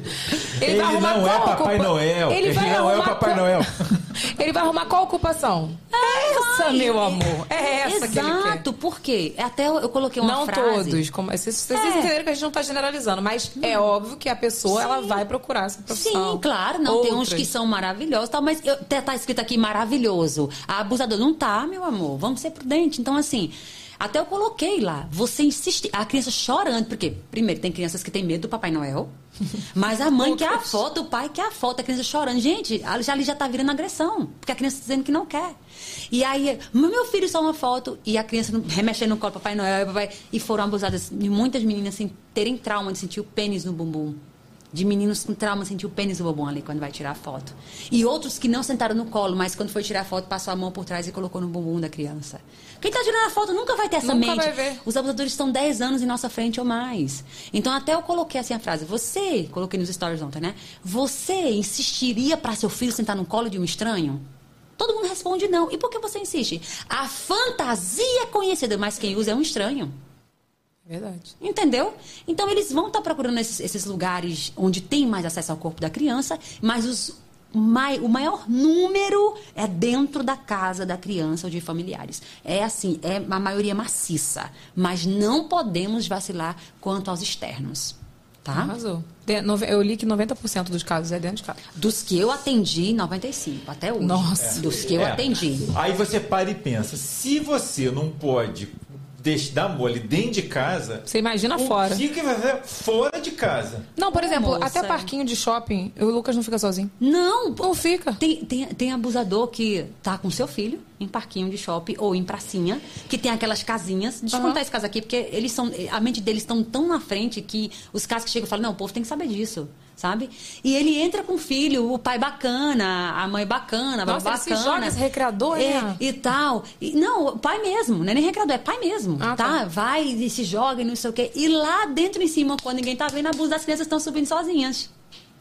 Entendeu? Então, por isso que eu, particularmente, não coloco meus filhos num lugar onde tem crianças grandes, né? Eu não colocava, agora eles estão grandões, nem querem saber disso mais. onde tem crianças muito grandes, tá? Ou que adultos entraram. Porque eu não sei. Eu não sei se é adulto, E aí, né? Quando é, aqueles que somem lá pra dentro, a gente não vê, que fica um grupo grande. E aí, quando é, é, era assim, eu falava, brinca aqui, ó, tem que estar no meu olho. Tem que estar no meu olho. Porque as crianças estão tendo muito acesso à pornografia e muitas estão reproduzindo jogos sexuais. Então, a gente também tem que pensar nisso. É verdade. Eu não deixo, não. Próxima, Matheus. Minha filha foi abusada pelo avô há três anos atrás. Ainda posso denunciar? Claro, deve. Tá? A denúncia, gente, ela vai, ela pode ser feita. O crime só prescreve quando a sua filha fizer 38 anos. Mas o que falar sobre o caso que eu te contei no off aqui, que uma pessoa da minha família denunciou e não deu em nada? Acontece, mas ainda é o caminho que a gente indica. Mas tem que denunciar. Tem que Esse- denunciar. Dando ou não dando nada, tem que É a denunciar. Você denunciando tem a esperança. Não É. denunciando, você vai. Além de deixar é, é, essa pessoa totalmente assim, olha, eu faço e não acontece nada comigo, ninguém fica nem sabendo. Você ainda vai deixar outras crianças vulneráveis. Porque, pelo menos, quando o assunto vem à tona, quem está ao redor protege mais suas crianças. Sim. Ele é desmascarado. Pelo menos isso. Então, denunciar é o caminho. Fato ou fake? Fato ou fake? Então vambora. Fato ou fake? Tô preocupado com o horário dela. Ó, fato ou fake não é pra você falar se é fato ou fake, é só pra você comentar o que vai aparecer na tela. Tá certo. Tá bom? Vai, Matheus. Quem não trabalha com criança, principalmente no ambiente escolar, não tem noção alguma do que professores passam por falta de destaque, desfalque na educação familiar. A ausência emocional da família, do seu afeto, da sua responsabilidade de educar, impacta demais no nosso trabalho psicológico. É um tweet. Sim. É, é, a escola tem sofrido muito, né? não é de hoje, não é, não é novo isso, mas com a ausência mais potente dos pais, né? mais cresce cada dia mais, porque a gente trabalha e tal e tudo mais. Não estou dizendo que a gente não pode trabalhar. E a ausência não é só também em relação ao trabalho, mas quando a gente chega em casa, é a ausência presente. O pior é a ausência presente. Você está com uma criança, mas está no celular. Você está com uma criança em casa, mas está fazendo arrumando a casa todinha, né? Naquele único momento que você tem com ela. Então, é, a gente precisa ser mais presente. E quando a gente não é presente, a criança se desorganiza emocionalmente. Porque a criança, principalmente a criança menor de, de 10 anos, ela precisa. Né? A maior também precisa, o adolescente também precisa, como eu falei, mas a menor de 10 ela precisa muito mais. Ela tem que ter esse contato com os pais, essa conversa, tem que brincar. O brincar para a criança é tão importante quanto o trabalho para nós. É tanto que teóricos falam, o brincar é o trabalho da criança. Imagine você ser proibida de trabalhar. De você não ter como trabalhar porque não tem pessoas para trabalhar com você. Ou você não tem, você é proibida disso. A gente adoece. É o que acontece com a criança que não brinca. E ela precisa desse adulto ali validando a brincadeira dela, como você precisa de alguém validando seu trabalho. E eu preciso também. Né? Então, isso desorganiza a criança e, e traz outros prejuízos que a criança vai desembocar muito na escola com comportamentos desafiadores, é, com dificuldade de aprendizagem, com a carência muito grande. Né? Então, Acho isso que é o mal realmente. dessa geração, né? Sim, a ausência presente ou a, ou a ausência ausente realmente na vida das crianças, ou a presença agressiva. Tem mais, Matheus? Vai, mais um. Ninguém vai fazer seu filho transar na infância. Não é sobre perversão, e sim sobre educação sexual. Não é sobre vulgaridade, e sim vulnerabilidade, para que seu filho entenda que o titio passar a mão nele não é normal. Agora, viu que agora falhou a visão, né? Entendeu? Sim. É, realmente, educação sexual de verdade não é sobre erotizar a criança, né? ensinar a criança a fazer sexo. É dizer para a criança o que é e dizendo que tudo tem sua fase, da forma adequada para a idade dela, como falamos aqui. E educação sexual não é só falar sobre parte íntima, mas também é falar sobre isso. Mas é entender que a educação sexual é que vai ajudar diretamente na formação da sexualidade, como eu falei anteriormente, que é a base da personalidade e da identidade do indivíduo, né? Que é a frase da doutora Carmita ábido. Então a gente tem que entender isso, entender o que é educação sexual. Educação sexual é o termo sexual tem a ver com sexualidade, não com sexo. Para começo, começo de começo de conversa aqui, né? Uhum. Em- começo não, final, né? e então a educação sexual vai ser a principal aliada e tem ferramentas incríveis para a formação dessa sexualidade. E essa formação de sexualidade é o que a criança pensa sobre si, sobre o outro. Porque o que é sexualidade? É amor, carinho, afeto, emoção, valores, per- pertencimento, autoestima, é proteção, prevenção, é individualidade, é intimidade, é consentimento. Isso tudo é o que forma a educação sexual. Então, sexo é uma das coisas. Um, um, um ponto, ponto da, o pingo do i da homossexualidade. É o sexo. Então, não associa educação sexual a sexo, não. É a toda essa formação da criança. Me fala seus projetos novos. O que, que tá vindo por aí? O que, que você pretende fazer? Ai, o que menina. pode falar, né? Que às vezes não, tem uns que não pode falar. Então, é, tá vindo aí o meu livro físico, né? Ai, Vou lançar legal. meu livro, já tá na reta final, então aí já tem. Ele já já estou escrevendo há, há- um bom tempo, mas faltava algumas partes, algumas partes. Eu lancei o e-book, vendo o e-book hoje, muito bem e tal. Mas o livro físico é algo que as pessoas me pediram muito. Então, ia lançar o ano passado, mas por causa de outro projeto, ficou para esse ano, né? E no início que eu entrei na rede social, eu sentia que eu tinha que falar para os pais e para profissionais, né? E, e mais enfatizei muito nos pais. Só que agora a gente está indo, vou continuar falando para os pais, mas como diante de tantos casos que a gente já atendeu, diante de tantas crianças que sofrem e que não têm profissionais capacitados para ajudar os pais que não sabem o que fazer e para atender a criança que, que passou pelo abuso, nós estamos com um lindo projeto chamado Master Exepaz, que Exepaz é educa- a sigla, né? Educação Sexual, Emocional e Prevenção ao Abuso Sexual. Então, forma Exepaz. Que é quando eu estou formando profissionais que vão ser master mesmo em educação sexual, educação emocional e prevenção ao abuso, com métodos práticos de se tornarem palestrantes, de terem projetos em escolas, em igrejas, em vários Porque lugares, falta, né? é, também para atenderem, enfim, para preparar mais profissionais para esses vários ambientes, inclusive na sua prática mais mas ali- até ali no seu, no seu- na sua prática na escola, enfim, onde ele estiver. E também para ele se posicionar na rede social. Precisamos de mais pessoas, porque nós temos N perfis de maternidade, mas quantos desse assunto, né? Verdade. Então é muito pouco para uma violência que tá, tem destruído, sim, muitas infâncias, muitas adolescentes, muitas pessoas. Então, meu projeto agora, com mais potência, é, eu vou continuar oferecendo conteúdo e meus cursos para os pais, que é o que você tem, e tudo, o Maternidade Transformada também é um curso só de educação emocional. Mas vou trazer com tudo que eu estou formando agora a primeira turma de profissionais. Então, nós somos quase 200 profissionais que estão terminando a formação agora. Que essa é uma certificação, inclusive com o selo do MEC, tudo aprovadinho, tudo lindo. Que chique. É, o selo foi aprovado pelo MEC, nossa certificação. Então, estou terminando a primeira turma agora, que são cinco meses de formação. Terminando a primeira turma. E aí, quando for fevereiro, final de fevereiro, março do ano que vem, vou estar abrindo a nova turma. Então, esse é um grande projeto que estou colocando no meu coração. É esse e o livro. E tem outro que está no forninho, aí eu vou deixar para falar em outro momento. Ah, então, olha, se você quiser ficar por dentro, vai ter todos os dados dela aí no, no box de informações. Depois segue lá no Instagram, que ela está, está chegando a um milhão, né? Tá, tá pertinho. Olha que chique, minha filha. Olha aqui, vou fazer a pergunta de milhões, que a gente sempre faz aqui. Tá rica? Tem nada a ver com o assunto. Olha, eu nunca fui pobre. Olha, Tá. só- olha, eu queria conhecer tua mãe. Queria dar um beijo na tua mãe, porque tua mãe te ensinou muito Sempre bem. fui muito rica. De tudo, é graças ao Senhor, de, De amor, de tudo, de felicidade. tudo, é. Vem cá, vamos pro superchat, Renato? Dá Bora. tempo? Ela tá quase me matando aqui, Senhor. Não, Três mas qualquer horas. coisa eu vou no seu jatinho pra casa, tá bom? Quem Tá falou? rica? Não sou da família Ponço, não, hein? Olha aqui, vamos lá. É, Tereza Cristina, uma criança criada por casal homoafetivo terá problemas de sexualidade? Não há estudos que comprovem isso, tá? Não há. Não conheço nenhum estudo. Tá. Lucie... Lu... Peraí. A, a vista. Falou também a vista, agora tá falhando. Lucilane Lulu Paperartes. Nossa. Ela falou, realmente está indo para nações, assistindo aqui dos Estados Unidos e sendo abençoada. Ai, beijo pra tu! É, Bruna Torres falou, criança de dois anos na escola faz cocô e toma banho com a professora. Como ensinar quem pode dar banho e quem não pode? Pronto, você vai ensinar sobre rede de proteção da criança. Filha, quem é a tua rede de proteção? Filho, quem é a tua rede de proteção?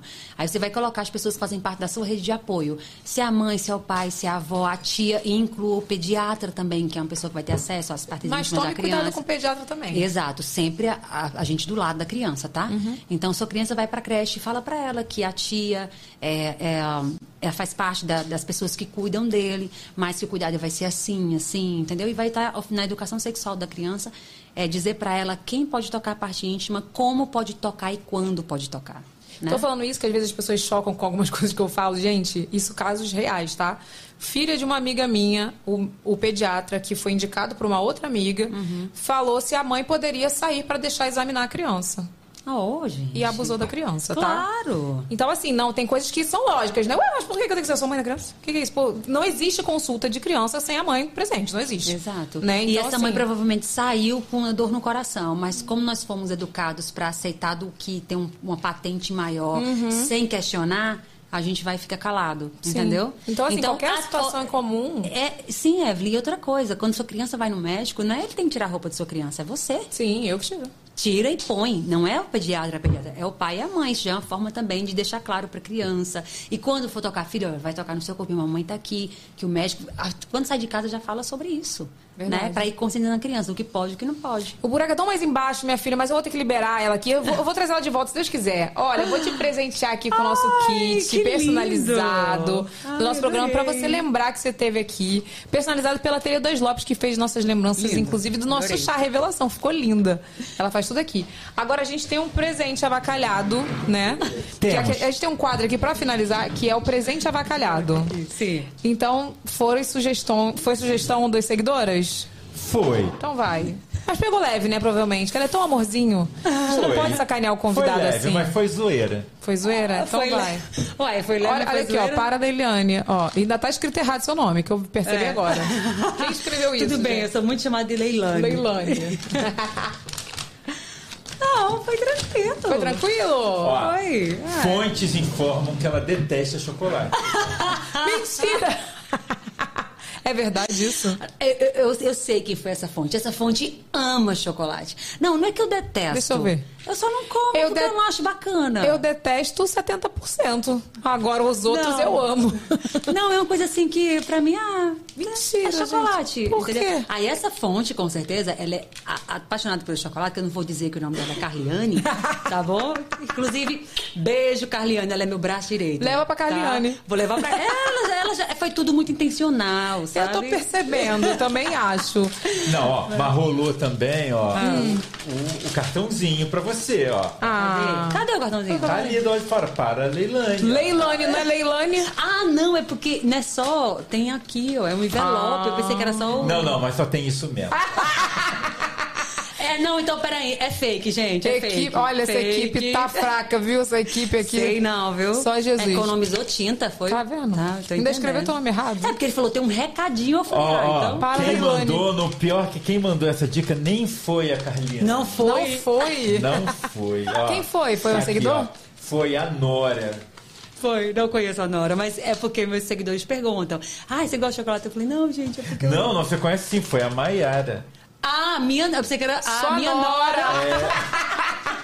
Eu pensei que era Nora uma pessoa. Não. A Nora Foi quer o chocolate, a Nora, então. É, porque ela também é outra que gosta. Olha aqui, vou te liberar pra você pegar seu voo, mas queria muito te Ai, agradecer por você ter obrigada. vindo. E quero te dizer que eu desejo muito que Deus te abençoe nessa missão, porque isso é uma missão. Você vê Sim. que eu não posso nem falar, que eu já começo a chorar. E que Deus te abençoe muito, te dê muita saúde mental, abençoe muito sua vida, muito, te dê muita prosperidade, que tudo, todos os seus sonhos se realizem. E obrigada por você ter vindo, tô muito feliz, de verdade. Ai, Sou sua fã. obrigada. Eu também adorei. Obrigada pelo carinho. E também quero te agradecer aqui. Eu sempre tá lá quando a Eve entra em minhas lives. O povo, que? Meu Deus, Leliane zerou a vida. Eu entro sempre. Aí eu vi você algumas vezes. Então, sempre que você indica, que você tá presente, a gente realmente é importante aproveitar a nossa influência para realmente salvar. A gente pode fazer muito e você tem muito compromisso com isso. Eu super agradeço. Por isso que eu falei assim. O Rio não é pertinho, mas eu vou. Eu vou. Hello, tu veio de onde mesmo, gente? Goiás. Goiás. Eu quero ir lá, que eu quero ir no Águas Quentes. Vai, só precisa aí, só precisa. É maravilhoso. Mas obrigada, viu? e vai dar certo, você vai chegar rápido no aeroporto, fica tranquila. Vai, vai, dá tudo certo sempre. Gente, ó, quinta-feira tem- temos aqui Steve Egas, então vai ser ao vivo meio-dia. Lembrando que nós já voltamos pro ao vivo, né? Então, terça e quinta, nosso VacaCast ao vivo, meio-dia. É, E semana que vem já vai sair a programação na, na sexta-feira. é isso? É, Quinta-feira vê primeiro no site, site, e vacacast.com.br. sexta-feira na rede social. Isso. Entra lá no nosso canal de cortes, se inscreve no canal aí, tem o QR Code na tela, porque lá a gente posta todo o resumão. Vai ter vários cortes também lá no, no, no canal de cortes e no Instagram. Então segue a gente no Instagram também, VacaCast. E é isso, gente. Beijo e até o próximo programa. Mas amanhã tem vídeo novo nesse canal, tá? Tchau! Chama, chama, chama! Olha como ela vem, vem, vem, vem. Heckley. Chama, chama, chama! Chama, chama! Cheguei!